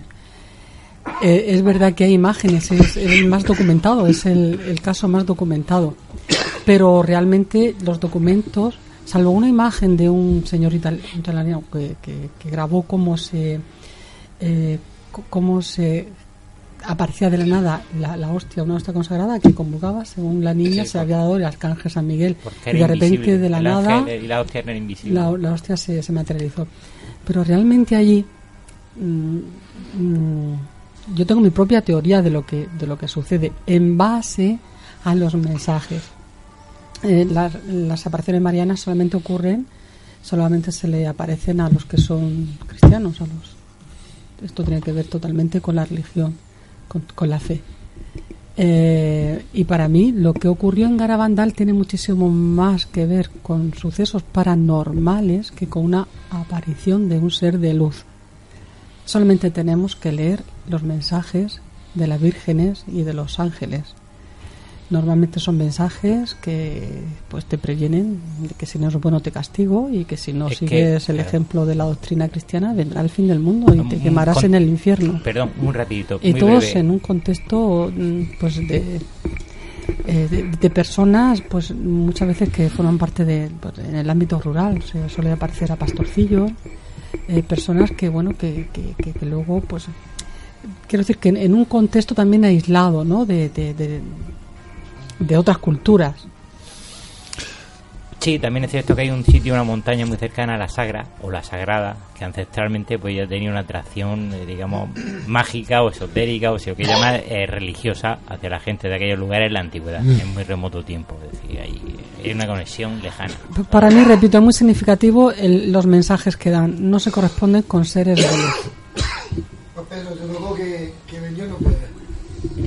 Sí, yo quería decir una, una curiosidad, es que la primera, la primera aparición mariana registrada en la historia se produjo aquí en España y fue en Zaragoza y fue la Virgen María al apóstol Santiago el Mayor y fue se llamó la Virgen del Pilar. Entonces es curioso de que, que la- esta noche se hable de apariciones marianas y que la primera aparición mariana registrada se- sea justo en este país y sobre la aparición que ha comentado nuestro compañero de, de Salvador sobre Bosnia-Herzegovina, es curioso que la Iglesia Católica no la haya reconocido todavía. Sobre todo el Tribunal de, para la Congregación de la Fe. Es que lo que ha dicho antes, me parece que ha sido Ana, que la Iglesia eh, va con pie de plomo en todo este tipo de, de situaciones. De hecho, ha habido en España una aparición muy famosa y muy polémica, que es en el Escorial, la aparición de la Virgen. La Iglesia ahí no ha reconocido nada. Y ahí precisamente no fue a, a pastorcillos ni, ni, ni, ni a gente ignorante. Bueno, es una, una señora, pues no sé si de mucha cultura o poca, pero eh, ahí la Iglesia no, no ha entrado. Hubo ahí una época en que parece que algún cardenal permitía cierto culto y tal, pero la Iglesia oficialmente no se ha, Es que, no se ha eh, pronunciado. si y me- luego no siempre se aparece a niños y a pastores. Hubo hay Me- una aparición eh, a Alfonso Ratibona, que es un anticlerical, eso fue en el, en el siglo XIX, un anticlerical acérrimo que odiaba a la Iglesia Católica y que se convirtió en una visita a Roma a una iglesia, a la iglesia eh, visitando, viendo la, la imagen de la Virgen del Milagro de San Andrea del Efrate. Y ahí se produjo una conversión totalmente inaudita de una persona que odiaba todo lo católico, todo lo clerical, y que sin embargo a partir de ese momento tuvo ahí una visión que él atribuye a la, a la Virgen, además era judío y acabó siendo, se hizo jesuita eh, y luego fundó su propia congregación. Quiere decir que es una cosa un poco rara. Estamos hablando de, países extranjeros, nacionales, pero aquí tenemos una. Nos hemos olvidado la aparición de aquí del santuario de la Virgen de la Fonsanta. Yo estaba allí varias veces y parece ser que, bueno, yo no veía nada, pero parece ser que la mujer esta, creo que ya falleció, eh, sí que tenía conexión. O era, eh, digamos, un colectivo ahí. Y, y además lo que más curioso es que estaba está dentro, siguen, ¿no? Está dentro del recinto eh, de- de- del patio de, digamos, del aparcamiento de, de- de- de la ermita, ¿eh? O sea que está dentro del santuario. Sí, una curiosidad sobre eso es que en, en la Facultad de, de Antropología de Murcia hay una profesora de Antropología Social que se llama José Fantón Hurtado, que su tesis doctoral lo hizo precisamente sobre eso. Y su tesis mm, habla sobre la entrevista, el seguimiento que le hizo a, a, a esta, a esta mujer que hablaba de las apariciones, ¿no? de las apariciones marianas. Entonces, es, muy, muy interesante que es un caso tan fuerte, tan, tan importante, que hay un, un estudio universitario detrás, hay una tesis doctoral y unas conclusiones, la verdad, que fueron bastante interesantes sobre, sobre lo que la Habrá que leerla, ¿eh? Bueno. Porque esto es de la tierra y entonces pues, eh, no hay que dejarla pasar. Yo, Eh, insisto, sí. yo, sí- yo insisto en que, en que por lo menos muchísimas de las eh, de las apariciones marianas van también acompañadas mm, de, de lo que son los mm, otros hechos paralelos que para mí son pues eso es, son, son sucesos paranormales más que otra cosa. Porque por lo menos volvemos a lo de Garabandal que es de lo más importante que, que todavía recordamos aquí en España el hecho de que las niñas eh, estuvieran cayeran en éxtasis el hecho de que las niñas andaran por aquellos caminos no sé si habéis ido por allí eso es impracticable pues están son caminos entonces todavía más pedregosos Y que caminaban de espaldas. creo Caminaban recordar, ¿no? de espaldas. De Esta, espaldas. esta señora a la que yo eh, entrevisté con la que hablé me dice, mira, le poníamos, dice, para asegurarnos, porque las apariciones casi siempre ocurrían de noche, el contacto con la Virgen, de noche y de madrugada. O sea, las niñas ya estaban exhaustas porque sabían que se iba a producir más tarde o más temprano y a veces estaban esperando a lo mejor desde las 12 de la mañana. Mucha gente se iba ya harta de esperar y era cuando se producía, cuando ya estaban exhaustas, muy cansadas. Es que estos casos tan concretamente. Las niñas eh, levitaban, porque decía esta señora, le metíamos, dice, un palo que cogía del camino, un- una rama, dice, para asegurarnos que no tocaban las piedras, el suelo, le metían un palo así por debajo y entre el suelo y los pies dice que había como un cachito así, más de un palmo. O sea, que incluso levitaban estas niñas, o sea, que la creencia y, y- la fe ciega eh, de alguna manera eh, tomó poder a través de los estos, est- estos fenómenos que, son paranormales, o sea, que no tienen explicación. Luego los mensajes para mí son absurdos, es, o sea, la copa, la está llena, la copa de la paciencia de quien, de quien habla. Es un ser de alguna manera un poco malvado, ¿no? Porque crea toda esta parafernalia para no llenar eh, el alma de todas las personas que estaban allí. ¿Qué era lo que estaba llenando? La materia otra vez, o sea, el castigo. Eh, de alguna manera, eh, si no me haces caso, no Es sigues que- mi es que consejo. el- el- el- lo- la iglesia lo que busca son. y, exigía, pues eso, sacrificio. Cuando tú hablas de mensajes, mensajes han habido cientos de millones de mensajes y a lo largo de la historia, si no apariciones marianas, ahora ha habido apariciones de, de santos, es interminable el tema. Allí Entonces concretamos en qué nos basamos. e igual. ¿En qué nos basamos? Porque contiene, Garabandal contiene los símbolos principales de la cristiandad. Por decirlo de alguna manera, contiene los mensajes de María muy claras. María, la Virgen, se identifica a las niñas.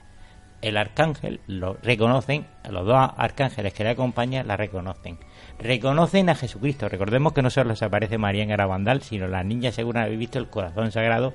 En la figura reconocen el corazón. El- y el ojo, el Eh, ojo sagrado, el decir, ojo, sí, sí, claramente, independientemente de la las Trinidad, conclusiones que queramos sacar, las experiencias son puramente eh, hechos contrastados. Por ejemplo, Santa Teresa también cayó en éxtasis. Caía en éxtasis. sí, no olvidemos de que de que son acontecimientos repetitivos a lo largo de la historia de, de- Pero yo, son Paco, perdona son identificativos claramente identificativos del contexto religioso donde suceden Sí, pero yo no digo que las niñas no vieran nada, sino yo no, me no, cuestiono lo que qué te era refieres, lo que veían. lo que te refieres. ¿Qué es lo y que los mensajes, pues ¿Qué es lo alegrémonos porque está- los mensajes de Garabandal no han triunfado entre muchos colectivos porque son simplistas. No hay nada de grandes catástrofes ni de fin del Hay mundo. uno tercero no de grandes sí, sí, hay uno de un gran castigo. Se habla de un gran castigo que incluso para la muerte de un niño resultaría algo leve frente a ese castigo. Hay un tercer Es que mensaje que, los permaneció en secreto, que suele ser siempre el apocalíptico. Siempre recuerdan uno. Siempre, es siempre, así. siempre hay algo de Entonces, secreto. ¿qué es lo que se nos aparece? Fátima también está. También tiene un Fátima se secreto hizo muy famosa y- por el tercer. eh, Sí, el mensaje que el, mensaje- Papa dice la leyenda urbana que abrió, leyó y, Y se cerró. horrorizó y volvió a plegar. Igual que aquí las niñas tuvieron visiones del mensaje apocalíptico, se horrorizaron, la gente salió despavorida porque las niñas, eh, pues eso, que cayeron en el más terrible de, de- de- de los Pero horrores. si- Yo lo si que- asustaron fijáis- muchísimo. Si os fijáis, tú has dicho antes de que, bueno, pues casi todo es cristiano y tal. Es verdad, los niños, aunque sean pequeños y no tengan el adoctrinamiento de los mayores, nacen en un en un ámbito ambiente religioso, eh, claro. religioso Sí. y la verdad es que aunque no tengan potestad de eh, oyen a los padres oyen a, a los curas o se han ido a misa y tal y se les va quedando y en un momento determinado Recordemos, yo- creo que es una catarsis es lo que se produce en un momento determinado Muy rápido, inserto, inserto de- algo característico, de época. algo curioso de Garabandal es que no había sacerdote, no había parroquia. Garabandal es una aldea que el primer automóvil a motor que subió fue en 1960. Eh, ¿Cómo eh, que no? y Había una iglesia. En ese, no había- en ese momento, en ese momento había iglesia. Y están las imágenes el de la cura iglesia. tenía que recorrer una distancia, no era es que un cura, allí, era es una un- aldea. es un no cura que rural que, tiene varias parroquias a su y que cargo. sucedieron y quería destacar muy rápido que hubo un milagro hubo ma- hubo hubo milagro aunque no estén reconocidos oficiales despeñarse uno de los curas con otro ocupante con un vehículo Sí. por uno de aquellos acantilados y no matarse y salir Sí, ileso hay- uno se Si mató. no desde luego si no que es se mató uno. pero salió ileso el que el que habían enviado que era uno que tú recuerdas que vamos que aquello podía haber sido mortal de necesidad El para cura y más el- joven, que era el que apoyaba a las niñas. sí pues el otro Eh, salió salió ileso Ese, pues yo no- ahora mismo en este momento Mira, no lo recuerdo ese dato. Mira, Uno a, se veras, mató. a veras, hay una aparición que se ha hablado muy poco de ella. Y hay dos versiones, una cristiana y otra eh, musulmana. Y Pedro eh, no, nos lo va a decir. En porque- Egipto. ¿Eh? No, En no, Egipto, no, España, en aquí España. en España, sí, lo que quería comentar, el gracias Pepe, era que, que habría un poco de, de- de ritmo agorero en cuanto a las apariciones de la Virgen, ¿no? Pero aquí en España cambió la historia totalmente. No sabemos si es mejor, no sabemos si es peor, eso que cada uno saque sus propias conclusiones, pero en el año 881, bueno, no fue en el año 881, la crónica de Albelda del año 881 de Alfonso III habla que gracias a la Virgen María, allí en Covadonga, la historia pegó un giro aquí en España radical, en la península ibérica. O sea, es, es- no hay que irnos muy lejos. eh, Y ahí tenemos la historia. ¿Qué hubiera pasado si, si no se llega, según la crónica, ¿no? Porque luego está la crónica musulmana que se escribió en el 1500, bastante siglos después. el llamamiento, digamos, a lo que es la reconquista se inicia en Sí. los lagos de Covadonga. Pues sí, llega el Y ejército, es a pues, través de la aparición. Sí, de- cuenta la crónica de Albelda que aparecen el, el soldado árabe, 187.000 soldados árabes, que el propio obispo que había allí le dice a don Pelayo, ríndete que aquí no nos come. Hijo, don Pelayo, no, No me rindo. No me rindo. Pero llevaba la fe de- de ser el emblema de la cruz batalla, todo lo que lanzaron los árabes, por intervención de la Virgen, se volvió contra ellos. Es curioso porque a lo largo de la reconquista van a suceder apariciones en el cielo, pero de cruces. Siempre lo- los generales de los ejércitos reconocen, o los reyes reconocen que antes de la batalla aparece una gran cruz en el cielo que le señala. Sí, pero estamos hablando que en el año 722 aquí cambia la historia de este país. Claro que Bueno, hay, hay autores que hablan del 718, pero es que fue es algo que no se puede no se puede obviar, no se puede No se puede suplir. Las, todas las referencias, hablando de fechas en 1625, y a partir de esas mismas fechas, se empiezan a, a, a suceder una, en, en muy cortos periodos de tiempo, tanto en Francia como en España, en la zona, perdón, pirenaica, empiezan a aparecer eh, apariciones de, de vírgenes, no como María, pero sí como otras tantas vírgenes, y que además se reconocen a posterior. De hecho, eh, la Virgen del, del Pilar, en Zaragoza, la, la catedral se construye precisamente por una aparición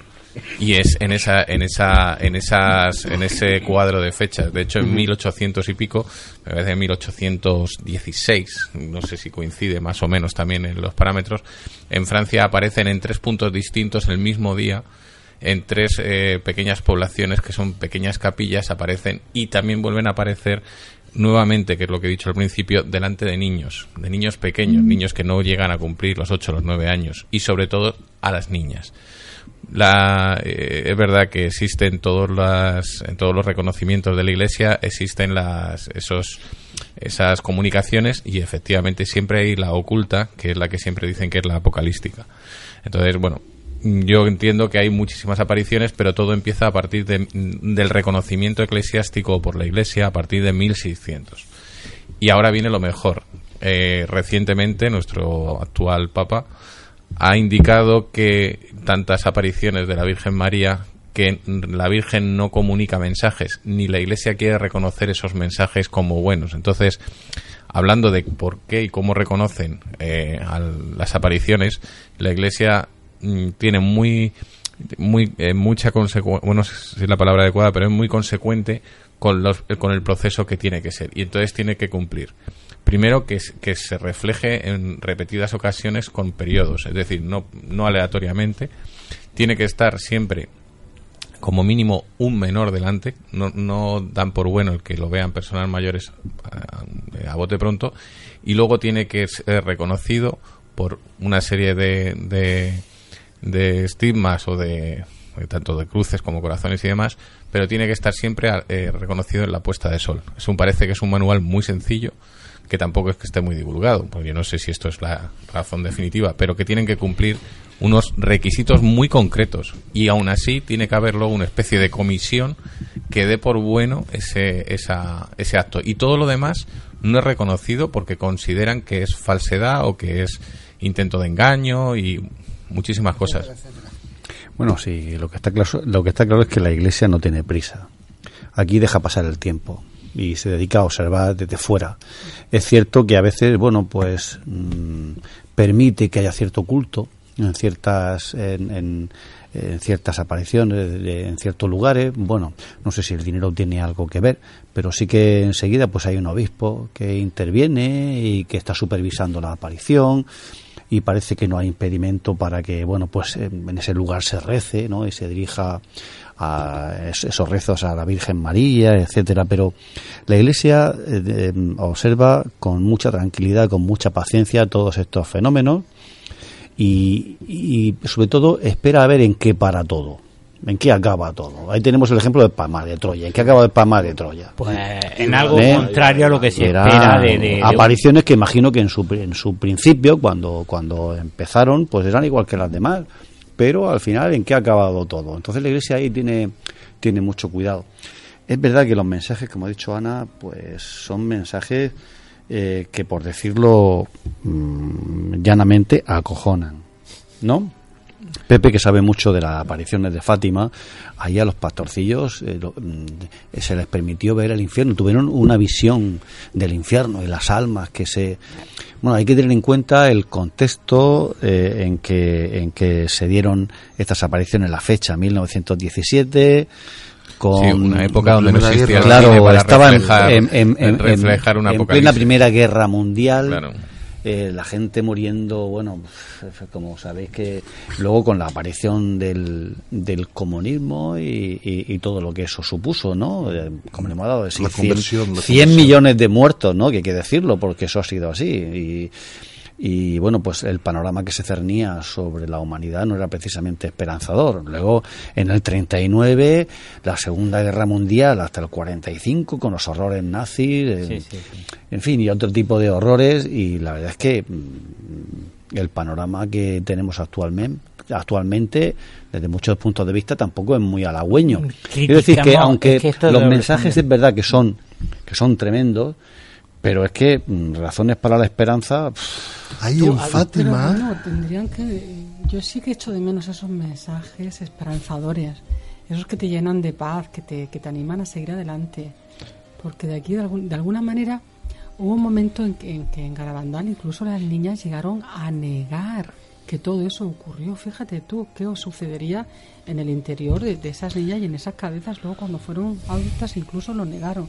Solo una de ellas sigue de alguna manera con el testimonio, es Conchita, la- el receptáculo del, del tercer mensaje, el apocalíptico, que vendió su casa, la casa de sus padres, la vendió en el pueblo y se compró otra en, pues ya no me acuerdo si fue en Fátima o en Lourdes, creo que fue en Lourdes. O sea que el fin del mundo alcanzará a la aldea de Garabandal, porque ya se compró una casa en, en Lourdes. Claro, dice- ella dice- estaba en Estados Unidos, perdona, si mal no recuerdo, se casó con un Tres de ellas, está- tres de ellas en, en- en se Estados fueron Unidos. a Estados Unidos. No, todos vi un Estados documental, Unidos. Vi un Tres, documental, de ellas. ya algo antiguo desde los documental, pero muy bueno, con entrevistas a ella, imágenes grabadas en su casa. Pero fijaos, y, fijaos y lo como ella, bueno, todavía era joven, ella estaba con Yo los niños. de las con veces que yo he subido todavía hay autobuses de todos sitios, ¿eh? de todos sitios del mundo. La última vez que fui creo que venían, eran de Suiza la última vez que fui este verano. Y allí estaba la gente y yo pregunté por ella y dice, no, ellas, ellas ya no vuelven aquí. Es que sepáis, no una anécdota rápida, que sepáis que una de las medallas que se acuñaron con motivo de la Virgen de la... De, no recuerdo si era De la. Esperanza de, no, de la Virgen de Garabandal, es que no recuerdo el- la vocación, la de Está en la Luna. Se la llevó uno de los astronautas a la Luna y, está está depositada Sí, en la sí, Luna. sí, sí, sí, Está sí, en sí, Estados sí. Unidos, lo que quiero decir es que los católicos Es- es estadounidenses mía, asumieron este fenómeno como algo eh, conversor, como un Sí. fenómeno incluso Sí. ateos y Sí. curiosos que han ido allí terminaron convirtiéndose, que parece ser que era uno de los mensajes, de los múltiples mensajes que manifestaba la Virgen, no solamente era algo apoca- apocalíptico, no seamos tan pesimistas, no solo hablaba de, de- de castigo y mal, No, no, y todavía sino la también gente- de, de arrepentimiento, de conversión, que, Sí. que fu- fundamentalmente es lo que pregonan este tipo de mensajes. Ahí en- hemos, hemos estado hablando ahí por encima encima de la Virgen de o la aparición de, de- de Fátima. Ahí lo que hay que, que fijarse mucho es, es en la disposición de los tres niños, a lo que la presión que fue sometida, tanto sometidos, tanto políticamente como religiosamente, y aguantaron el tipo.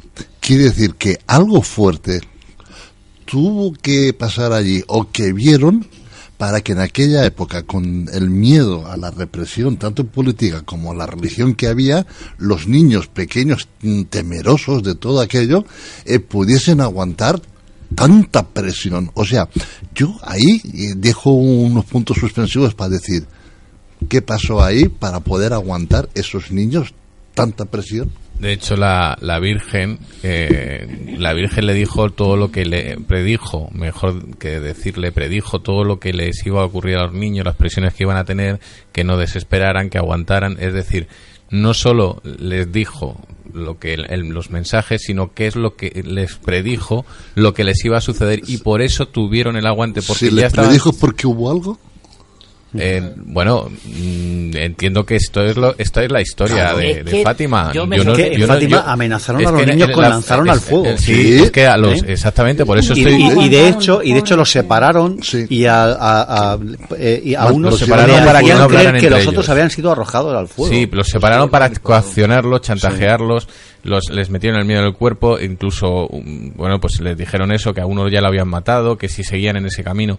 Es decir, el, les, pero ellos ya sabían que esto iba a suceder porque la Virgen se lo había dicho. Es decir, predijo la muerte Pre- predijo de- del- del, del chico, de Exactamente lo que iba a ocurrir con el niño, el niño lo asumió, sabía lo que había. Es decir, no es solamente dar unos mensajes, sino que le hicieron una guía de todo aquello que, o sea, les, les mm, guiaron ante todo lo que iban a suceder en un tiempo futuro, lo cual los niños aguantaron porque estaban viendo la realidad. Se les pide calma a los niños. La Virgen de Gar- en Garabandal, lo que sucede es que a las niñas las va entrenando y pidiéndoles calma. Al mismo tiempo les va preparando y le, tienen conversaciones naturales. agradables es que estáis haciendo, que os dedicáis, vuestra actividad. Y luego resulta que, pasa rápidamente a un sector donde le va contando cada vez, le va poniendo un, un- panorama futurible cada vez más negro. Pero al mismo tiempo le dice que con los adultos, aunque les castigan, que de repente van curas allí, van curas a, a- a presionarlas, como tú bien has dicho. Pero es que en Lourdes sucede lo mismo. Las niñas de Lourdes, Gracias, las Paco, niñas, eh, termina, eh, termina encarceladas a palos con ellas. Terminan hasta prácticamente porque eran liberales, eran ateos, eh, estaban en contra de, de la religión y utilizan de, de, de, de, de- de- de- de lección de escarmiento el caso de, de la niña esta. Bien, eh, yo que, quería hacer una pregunta a todos vosotros. ¿Qué ocurriría si mañana por la tarde viene tu hijo o tu hija y te dice, mami, mamá, he visto una señora muy guapa, rodeada de luz, que estaba suspendida en el aire, así como en la pared de mi habitación, con un manto azul, con una corona de estrellas y, e iluminada totalmente? Puede que retirar la medicación pronto, ¿eh? Hay que quitar la medicación. No, no, El problema cada, cada, cada madre y cada padre conoce a su hijo y sabe en ese momento lo que tiene que hacer. Eh, mm, Pero eh, hoy día, mm, no cier- sé, ¿y en qué familia? Yo sé que en esta familia Sí. de la que estamos hablando, la religión era el pan de cada día. Y en Garabandal había una iglesia y todas las noches se rezaba una misa por las ánimas. Incluso en aquella época todavía existía la camarera, que existe todavía hoy en algunos pueblos, Sí. de la iglesia que sale con una campana para recordar a todos que es el- el- la hora del día en que se ora, perdón, en que se ora por los fallecidos. Fijaos cómo estaba regada Sí, la bueno, que está eh, totalmente, religiosa. totalmente relacionado la, el, el- también el entorno donde estás Claro. más predispuesto a recibir Pero- esa, esas sensaciones. Pero os he preguntado eso y no ha sido un, capricho. Eso eh, está ocurriendo hoy. Yo conozco a gente que le pasa a algún niño, a algún adolescente y a alguna persona adulta. No trasciende, porque dice, sí, que me van a tomar a mí por un loco como estos, me callo. ¿Qué ocurre con el fenómeno? Que si no le prestas atención, Pasa de largo. desaparece. Claro. Pasa. Por eso tiene que haber una predisposición y una y, y una preparación para ello. No todo, todo, todo el mundo puede recibir esa señal y a lo mejor no captarla. Por eso pasa de largo. Claro. La Iglesia espera que los fenómenos de este tipo sean insistentes, duraderos. Sí, me gustaría hablar también de una aparición que ha unificado todo un, todo un continente, no el continente latino, que es la, la Guadalupana, la Virgen de. Guadalupe, que fue, yo, yo he estado allí en el santuario de la Virgen de Guadalupe, la fuerza que hay, la energía alucinante, pero lo que más me sorprendió fue las consecuencias tan positivas que hubo después, que es la fusión con toda la tradición de, de indígena antigua.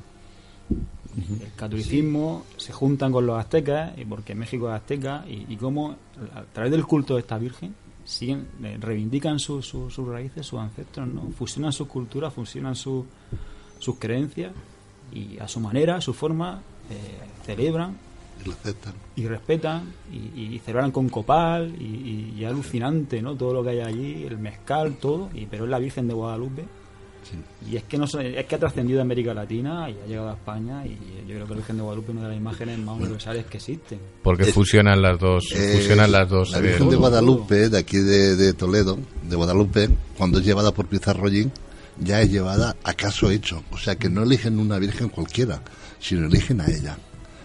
Luego también eh, hay que, un día si queréis, podemos sentar a hablar el manto de la Virgen de Guadalupe, que la NASA no sabe ni de qué está hecho. Hay un misterio sobre eso. Hay un Y misterio cosa- en el manto Pero- de la Virgen en las pupilas de los ojos y en la pupila también. Mm, Para mí hay, mm, quizá incluso teniendo en cuenta eso que, eso que tú acabas de decir, Pepe, que es sin duda es importante y bueno, y que la ciencia pues, se tiene que pronunciar, ¿no? Pero hay, hay, para mí hay algo todavía más significativo, que se da en el caso de Fátima sobre todo, y en el caso de Lourdes, y es el, el, entorno tan desfavorable en que surgen. Tienen que vencer continuamente obstáculos. Es que lo tienen, es que está todo en contra.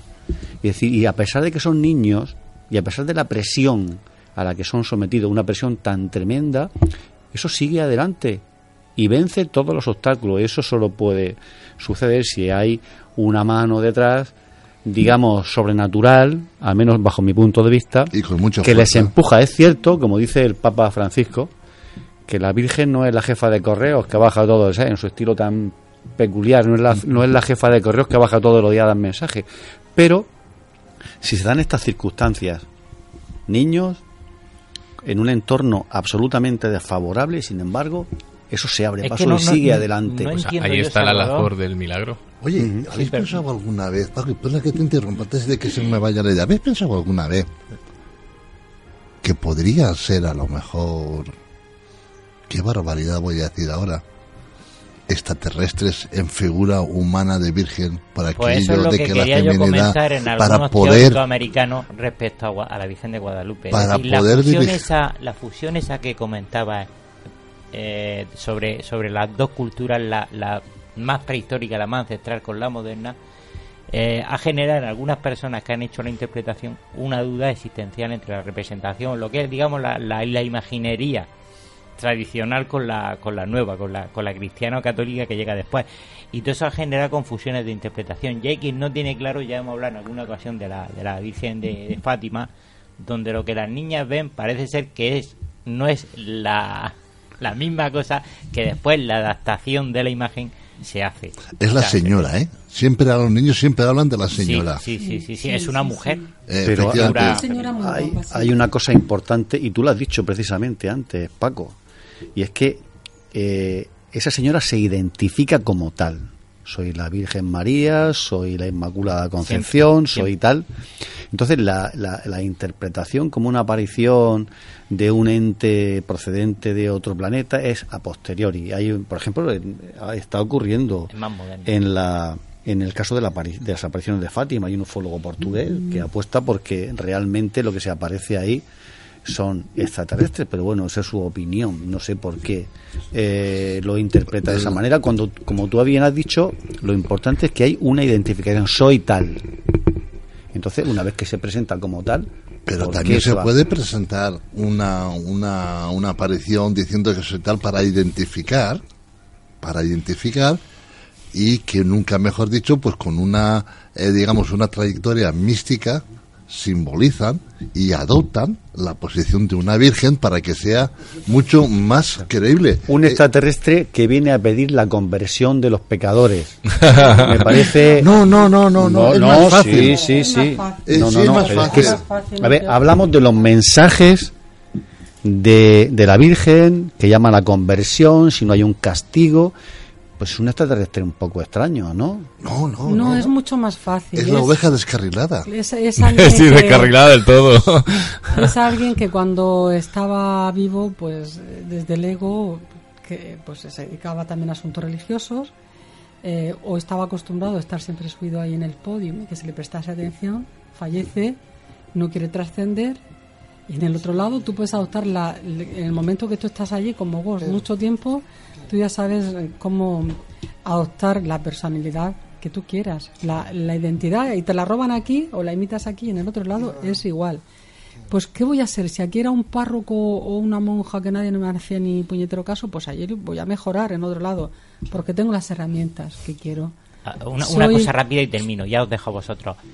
Tampoco me trago que un extraterrestre se haga pasar por santo porque se le daría fatal. No estoy hablando de- de ¿Comprendes? Pero porque la gente tiende a confundir. Estoy Estamos hablando de desencarnados que no quieren No, Ana, si lo digo en favor, si lo Claro, digo en favor de claro. distinguir las corrientes, lo que es Claro. una aparición de este tipo, una Claro. manifestación de este tipo, porque Claro. yo creo en el allá y de hecho creo que a los extraterrestres tra- también tendrán su trascendencia religiosa. Eso- es otra evolución diferente, Es otra claro. evolución, pero también tienen Claro. algo por encima de eso, estoy Pero convencido. claro, es- Te lo digo es- para matizar, que no confundamos lo que es la actividad religiosa que sucede en Garabandal con el fenómeno OVNI.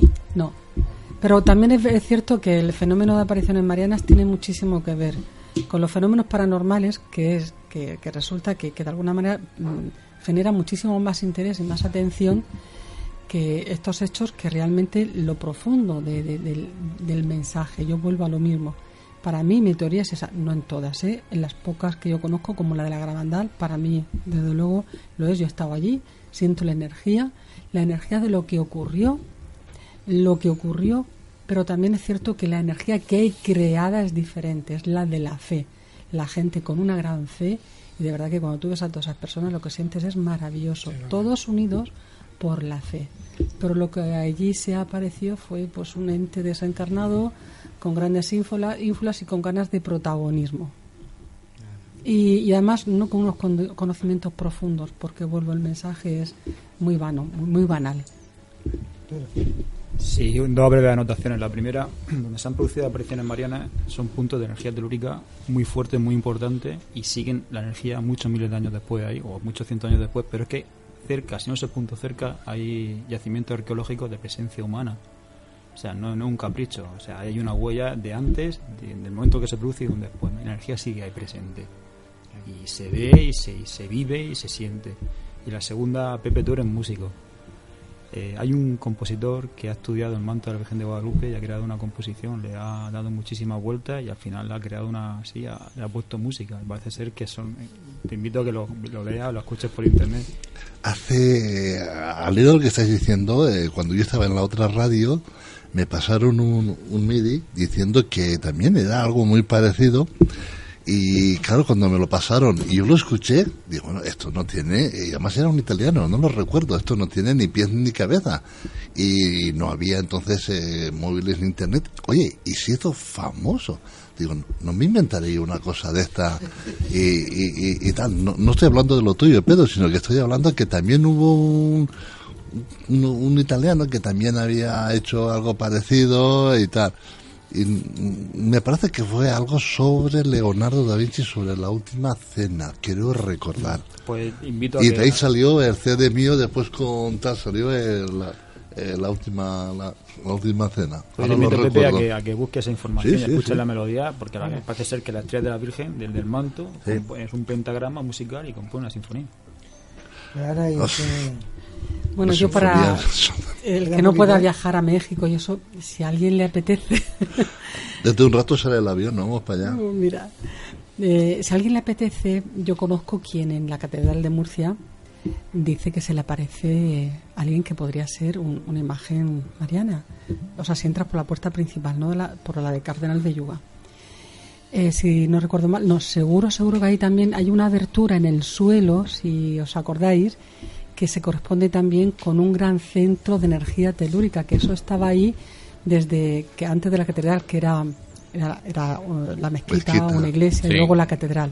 Sí, Entonces es un punto musulmana. energético telúrico de, de gran energía. Bueno, pues a lo mejor si pasamos por ahí algún día nos apetece La esperar cristiandad, allí, no, a la si cristiandad, nos la cristiandad no trajo el, sino Bueno. trajeron No. los antecesores Claro, donde estaban los claro, centros, esto no es donde sabían y sabían dónde. no está, no está Claro, mal, no está mal. claro. Pues el, en el- efectivamente los comentarios de lo que antes hemos hablado el- es eh, la, la aparición es extracorpórea. Por lo tanto, ya es ya es místico, ya es de otro mundo, ya es algo energético. O sea, que estamos hablando de lo mismo, pero de una manera mucho más bonita. Pero la presencia, pero es una, una presencia sobrenatural. No es natural que aparezca una virgen extracorpórea. Y luego, eh, hablando del tema de México, el tema azteca, es esta- exactamente cuando nosotros llegamos allí para implantar la fe y para el catolicismo, como españoles no invasores, sino eh, captadores de, de- de fe, eh, nos encontramos con que eh, allí ya hay una serie de emblemas y de dibujos y de diseños que precisamente entra en lo místico también, porque representan o dicen que representan a la a- que representan a lo que es la eh, personas que vienen de otros mundos, escafrandas y historias. Entonces, si fusionamos lo místico con lo que llega después y todo ello se convierte en punto de energía, de ahí podemos sacar cualquier cosa. Entonces, claro, podemos tener para tres programas más. Claro, Pedro, yo, yo, yo perdona Pedro, Sí. veo aquí mucho hereje esta noche, José Antonio. Yo no, ¿Qué quieres que lo he dicho diga? desde el principio. Dicho esto, damos Y paso nos a Pedro. falta uno que de aquí le mandamos un, un abrazo y que se Ramón. cure pronto. Eso, eso. Está malito. Un- Pedro. un- hay una persona que hay que, que mencionar que se le apareció a la Virgen que fue San Juan de la Cruz. Y San Juan de la Cruz, eh, que fue un místico, cuando estuvo preso, y eso no se fue una aparición mariana, entonces no sé qué sería. Pues con, con San Juan de la Cruz nos quedamos, José Antonio. Perfecto. Dale, que nos vamos. Venga, pues toda la información del programa la podéis seguir por nuestro Facebook, Nemesis Radio, eh, por nuestro Twitter, arroba Nemesis Radio 1, y tenemos un email, nemesisradio arroba canalmurcia.com. En todas nuestras vías de contacto podéis dejarnos vuestros mensajes con cualquier cosa que queráis contarnos.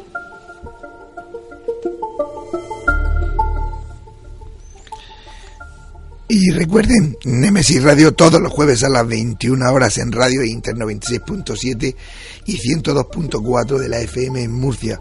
Y los domingos repetimos el dial y los horarios por internet, ya saben, a través de la web www.lainter.es y www.lainter968.es. Y como no hay que perder las buenas costumbres, no olvidéis que nuestras voces viajan ya por el universo.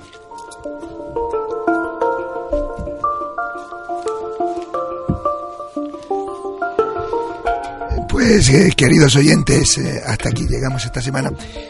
Reiterar perdón por, por esta voz. No hemos cambiado de presentadores el mismo, pero, pero sin voz. Y nada, decirles que les esperamos el próximo jueves aquí.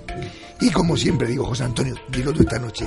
Eh, A ver si le ha gustado. Que si les ha gustado, díganselos a sus amigos para que nos escuchen. Y si no les ha gustado, dígaselo también a sus enemigos, que nosotros nos encargamos de ellos. En este caso me encargo yo. Efectivamente. Buenas noches. Buenas noches y adiós. adiós.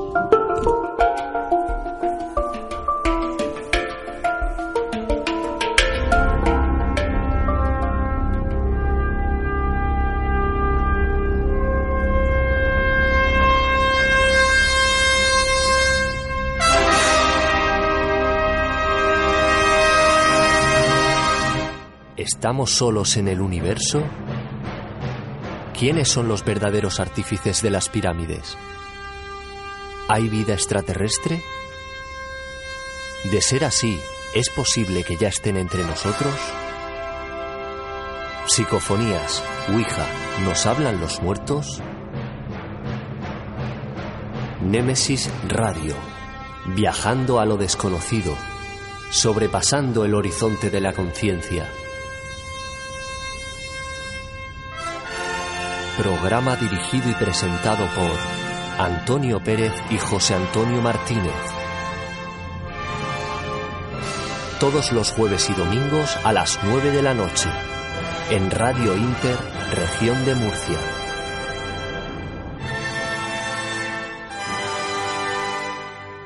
Némesis Radio.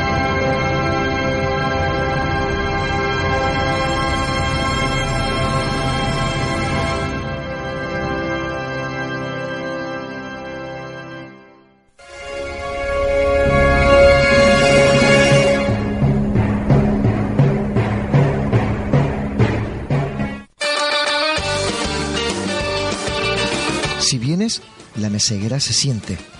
La meseguera se disfruta. Restaurante y Hotel La Meseguera. Por tradición y calidad, no te la puedes perder. Para reservas, al teléfono 968 840352. En la alberca y en Mazarrón, La Meseguera. Todo un placer para disfrutar y sentir. Grupo La Meseguera.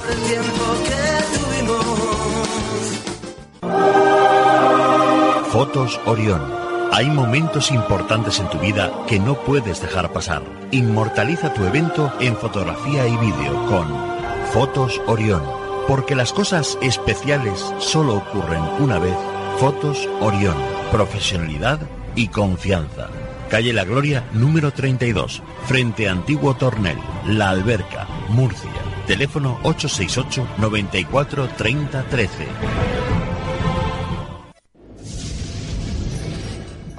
Atraviesa por tu cuenta y riesgo la puerta cerrada que te lleva hacia un mundo oculto. ¿Quieres que investiguemos tu caso? Contacta con nosotros a través de nuestras vías de comunicación. Facebook, GOIS, Grupo Operativo de Investigación Sobrenatural. Canal de YouTube, GOIS Investigación. Deja tu visita y suscríbete. Para más información, escribe nuestro correo goisinvestigación.gmail.com ¿A qué esperas? Adéntrate.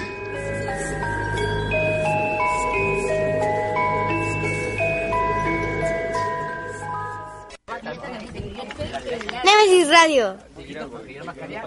Nemesis Radio. Nemesis Radio. Nemesis Radio. Nemesis Radio. Nemesis Radio. Nemesis Radio. Nemesis Radio.